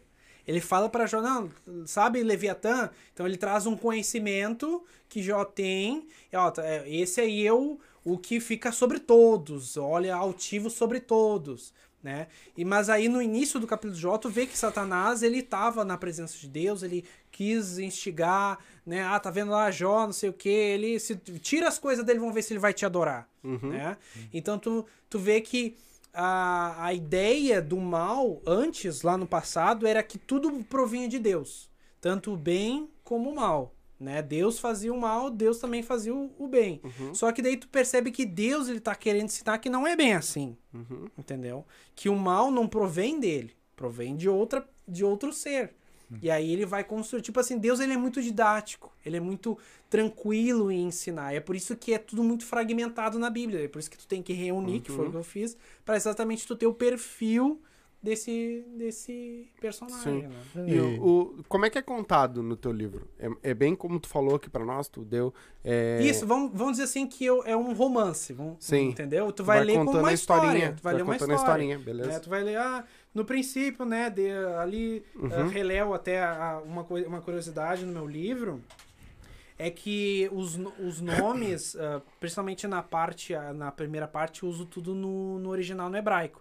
Então, tipo assim, é, o Satan, Satanás antes era chamado de Helel, então tu vai ver ali o personagem Helel, uhum. né? Adão, não vai ser Adão, vai ser Adam, que é a palavra hebraica para uhum. isso. A, a Eva, uma curiosidade, Eva nem, se, nem sempre foi chamada de Eva. Uhum. Eva foi chamada só depois que eles pecaram. Que daí, lá no, vers no capítulo 3, no final, diz que daí Adão dá o nome da sua mulher de Eva. Mas aí no hebraico era homem e mulher, Adam e Isha. Então, é, eles não tinham nomes, né? Uhum. Então, aqui no, no, meu livro, eu faço essa brincadeira, entendeu? Para tu ter exatamente a Isha agora é Eva, uhum. né? E aí também aqui no início eu falo um pouco da divindade, até para as pessoas entenderem a palavra Elohim, que em alguns momentos no livro eu vou usar, a palavra Yahweh, a, palavra, que daí fala muito que a, a palavra, o verbo se fez carne, então tá falando de Cristo. Roash, que daí é a palavra hebraica para espírito, que é o Espírito Santo, né? E aí eu faço essa brincadeira para que as pessoas é uma curiosidade, Entendo. na verdade, uma brinca uma coisa Sim. diferente que eu, que, que eu quis uhum. fazer. Mas aí é tudo começa contando sobre o princípio, sobre a, cria, a, a criação, uhum. a motivação dele e aí todo o contexto aí depois da, do céu lá, da, da vinda de Cristo, aí a, quando Jesus se fez carne, aí a tentação no deserto, e assim vai contando a história. Então, tipo uhum. assim, tu nunca leu a Bíblia? Esse, esse livro aqui vai te ajudar assim, ter um contexto completo, dar esse confronto entre o bem e o mal, uhum. né? E tu entender a origem de tudo e o final de tudo. É, e como é que o pessoal faz para comprar teu livro? Onde é que pode comprar? Como é que pode fazer? Bem, uh, pode comprar comigo diretamente. Uhum. Se você quer um, um, autógrafo, autógrafo, né? Uma dedicatória, pode conseguir comigo. É, pode me chamar pelo Facebook. Pode né? dar tuas redes sociais. Minhas redes sociais. Tá, o Facebook é Kelvin Santos. Uhum. Uh, Instagram é arroba Kelvin FJ Santos. Uhum. Tem o perfil do meu livro no Instagram, que é Autor. arroba da morte. Também tem a página no Facebook, que é Chave da Morte. Uhum. Uh, aí pode entrar em contato comigo se tu quer algo mais específico, uma dedicatória minha. Mas aí se você não, não quer nada dessas frescuras, tu pode comprar pelo site da editora, né? chiadobooks.com.br. Uh, uh, daí quando a pessoa for acessar lá, como é uma editora portuguesa, vai ter lá a opção euro ou em reais. Aí tu tem que fazer ali a troca, tem um botãozinho uhum. que tu faz a troca. Uh, se eu não me engano, também tem na Amazon. Uhum. Uh, eu acho que também tem um. Eu, eu andei dando uma pesquisa. Tem umas outras livrarias que, que compraram meu livro pra, pra vender. Certo. Daí... No, aí, galera, no, no card, só abrir o box de informação. tá? O Instagram, os dois Instagrams dele ali, tá? Depois tu me manda os links da galera que Tá. quer comprar e eu coloco na descrição Tá, também ótimo, pra ótimo. galera saber E e o, o- clicar. o valor não, não pode dar. Posso, posso. O valor é 36 reais. Ah, pô, Tá. Legal. Ah, até esse aqui é um presente pra vocês. Opa. Doce, Eu vou ler com o tá. maior prazer. Tem até um marca-página aqui pra Oh. ajudar na leitura. Quero autógrafo. né? E eu- Ah, beleza, beleza. Eu quero deixar um recadinho pro pessoal. Hum. Ele fez o livro tudo, tá? Mas assim, ó, vocês sabem que o rapaz ele fez um livro e tá muito bonito, tá muito legal mesmo. Tá, mas ele não é adorador de diabo nenhum, precisava, não precisava mandar o cara pra fora da igreja, né, tchê? Não precisava Porra, todo mundo correr tem o que, cara. Quer dizer que todo mundo tem que ter uma opinião só. É. Acho que o cara fez Vai- um trabalho muito bonito, cara. e eu vou olha. dizer aqui, ó. eh, Só em estudar toda a Bíblia, que eu acho que ele sabe a Bíblia inteira, né, cara? que eu acho Não, que tudo. foi demais. Da- até já meio que encaminhando pro final, mas que foi demais que, tipo assim, ó, por mais que eu não concorde muita coisa que ele falou, mas é do caralho. Essa troca, Sim. entendeu? sim. Porque muita coisa que tu me falou, eu, opa, eu já vi isso assim, eu já vi isso assado, eu já vi daquele jeito, eu já vi. Sim, Mas sim. tem coisas que tu falou que, bom, pra mim não serve. Mas é do Claro. caralho isso. Claro, Sabe? essa, Essa ideia, troca, né? É. porque exatamente isso faz a gente evoluir. Sim. Em pensar. A Isso. gente tem que pensar, opa, mas Isso. peraí, ele falou tal coisa, eu acho que pode ser que seja, Sim. né? E, e, tipo assim, ó, quando. Até quando eu abor- abordei esse assunto, escrevi o livro. Ah, e tô tal, louco pra ler isso tudo. Ah, Sério, eu não sou de ler, cara. legal. É, mas só que tem. Cara, não, mas eu, A minha- eu a- sou a o e primeiro. o mais velho pica. É, tu vai ver. A proposta do meu livro nunca foi afrontar as Uhum. pessoas, nunca foi afrontar o, o cristianismo. Cara, até eu porque adorei. eu sou cristão, entendeu? Então eu acho assim, tantas pessoas escrevem tantos livros, né, sobre Cristo, sobre o Espírito Santo, sobre anjos, sobre a vida espiritual, né, sobre um monte de coisa, sobre alimentação, e todo mundo quer o quê? Contribuir para um conhecimento maior da palavra de Deus. Ah, não concordo com isso? Ok, Sim, beleza. um. Da mesma forma que eles vão eles vão me despejar teologia Uhum. pra dizer assim, ah, não, mas tu tá errado. Ok, se tu acha que Beleza. tô errado, beleza. entendeu? Não lê, não consome. Exatamente, não, não, não apoia, não, não quer apoiadores, entendeu? Sim. Porque, tipo assim, da mesma forma que ah, eu, antes de escrever, eu era um cara fechado, não conversava, não, não expressava minha opinião, era uma pessoa tímida.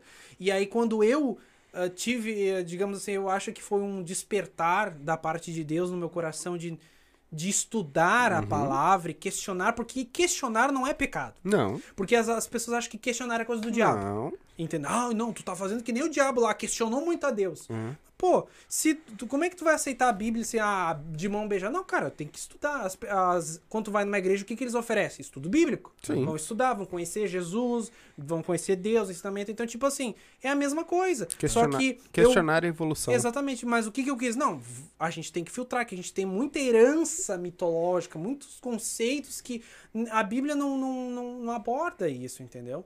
Então, tipo assim, é uma forma de agregar um pouco mais Uhum. o conhecimento Vai, da palavra é de isso aí. E fique à vontade. Se quer ler, lê, ótimo. Quer trocar uma ideia, troca ideia. Se não quer ler, quer me chamar de diabo, quer me chamar de qualquer coisa, também pode Não, Só chamar. faz... não. Quando for É. fazer isso, ó, peraí, peraí. Quando for fazer isso, vai lá no Instagram, numa foto dele e xinga ele lá. Porque isso dá engajamento, aí aumenta o engajamento dele no, no Não, e outra Instagram. coisa assim, ó, É acho que a- a- o livro dele, ele vai tanto pegar, que nem tu falou, que tem coisas que não concordam, com aquelas Isso. pessoas que concordam. Exatamente o, o que concorda vai querer ler, porque ele vai ficar curioso, E e o que, não, concorda, concorda vai querer ler também, porque ele vai Pra saber curioso. o que, que tá ali. Claro, claro. Então eu acho que o teu livro, eu acho que é mais ou menos por aí, Isso. cara, entendeu? Eu acho que vai vender muito. Ih, você vai vender que nem água, Quanto rapaz. tempo já ele já tá? Quanto tempo já Eu lançou? lancei em 2019. É, mas teve a pandemia aí, então. é, é, foi. ah, tive, digamos, uns contratempos, né? Sim, mas, aí todo mundo Mas teve, o né? que eu tô fazendo assim, tipo, ah, no trabalho, eu comento com Uhum. os pessoal, até se alguém do, do Senac aí que tá me assistindo aí, um abraço pra vocês. O pessoal lá, quando soube que eu era escritor, todo mundo quis adquirir o livro, fiquei muito feliz, Legal, porque, muito tipo, bom. eu não sou o tipo de pessoa que. Ah, ó, gente, eu sou autor de livro, eu Uhum. escrevi, eu não fico me promovendo. Sim. Nem é minha proposta isso.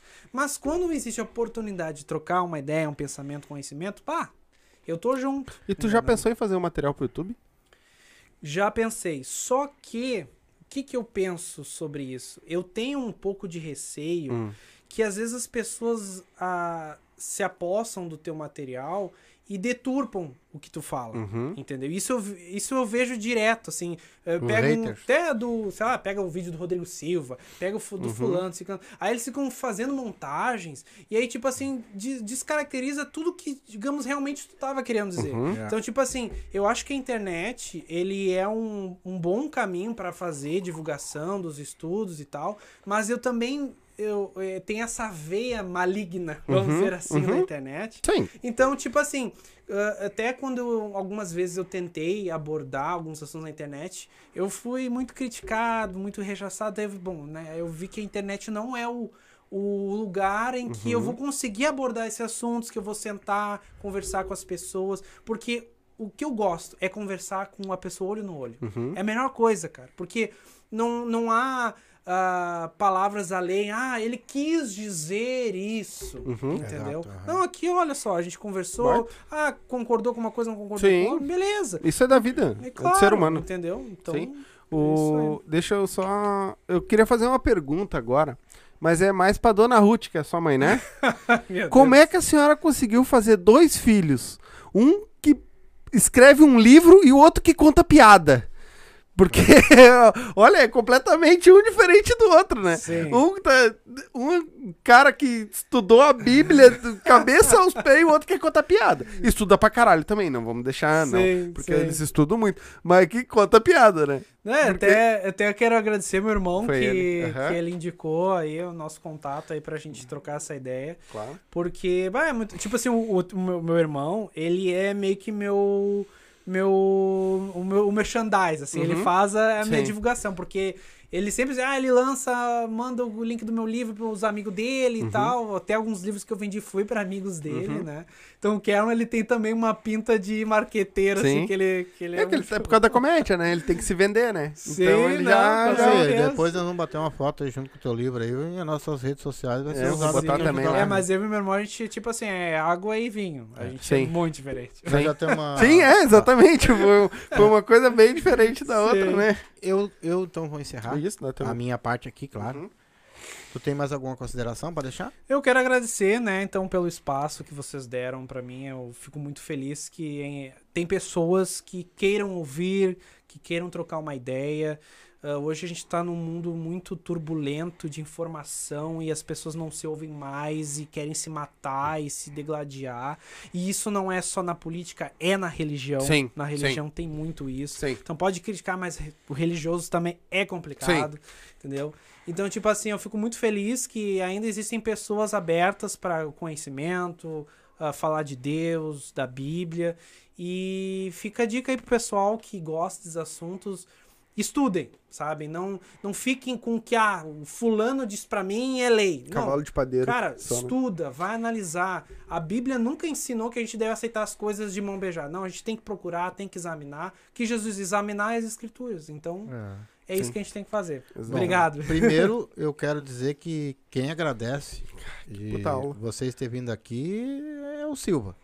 Vieram de longe, né? que eu sei que vocês vieram de longe, vieram prestigiar Sim. nós. Então quem agradece é nós. Não tenho palavras, cara, assim, ó, foi um assunto muito porreta mesmo. Tenho certeza que vai afligir muita gente, Vai, como vai. vai ter muito engajamento com muita eu, coisa. Eu, eu cuido muito pra. Às vezes eu, eu só não ouvir a pessoa já sei bem, essa pessoa não, não tem como abordar É. porque Sim. não vai aceitar. Então, E é dizer complicado. que, já que nós estamos falando do nosso Pai Maior, que Deus te abençoe, que tu Amém. siga na tua carreira de escritor, que tu Obrigado. venda muito livro, que tu tenha uma carreira de sucesso com a tua família, com a Obrigado. tua mãe, que deve ser uma pessoa fora de série também. Ah, minha mãe é minha fã. O teu irmão também, que já tá faz parte dessa casa sim. aqui. Sim. E dizer sucesso, cara. Só desejo sucesso pra ti e pra, pra Obrigado. todo mundo. Pra vocês Muito também, obrigado. pro projeto de vocês aí, o podcast. Amém. Muito, muito sucesso pra vocês. Eh, agradecer o Kelvin. É Kelvin? Kelvin. Não, Kerlon. Ah, que é meu teu irmão irmão. é Kerlon. Isso, Kerlon.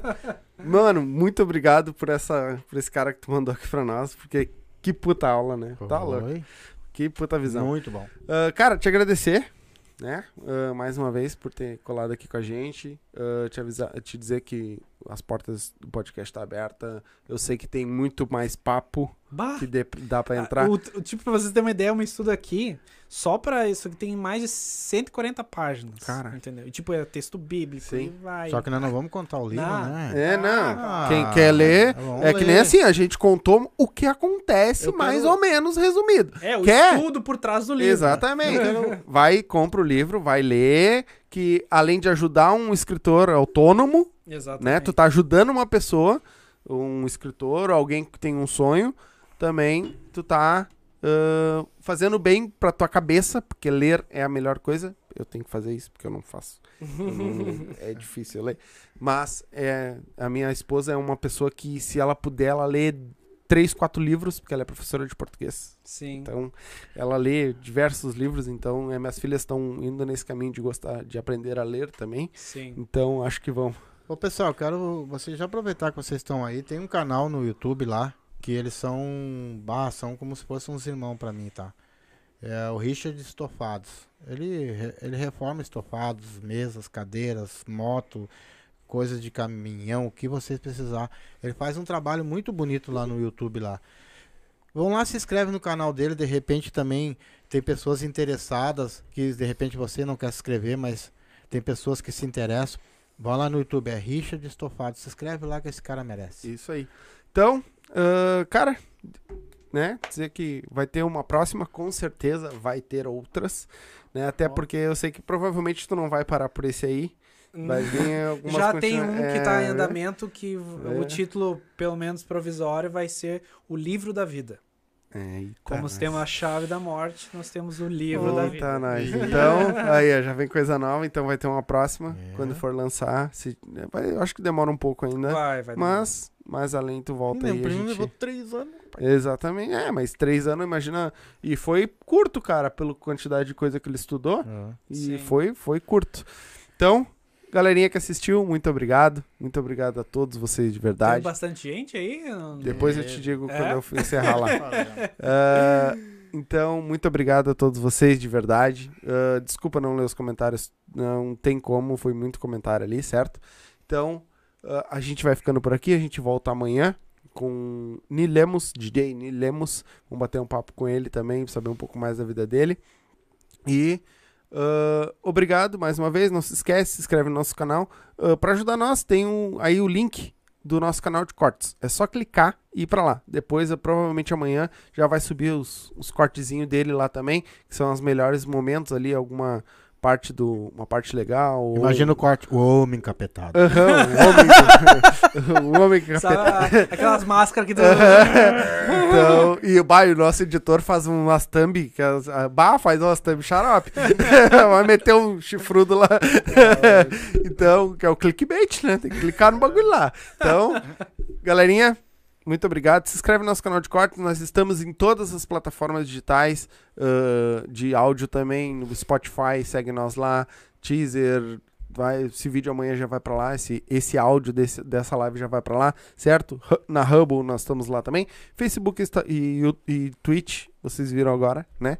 Então, muito obrigado a todos, né? Um beijo, uma boa noite. A gente fica por aqui. Voltamos amanhã às 8 da noite. Tchau!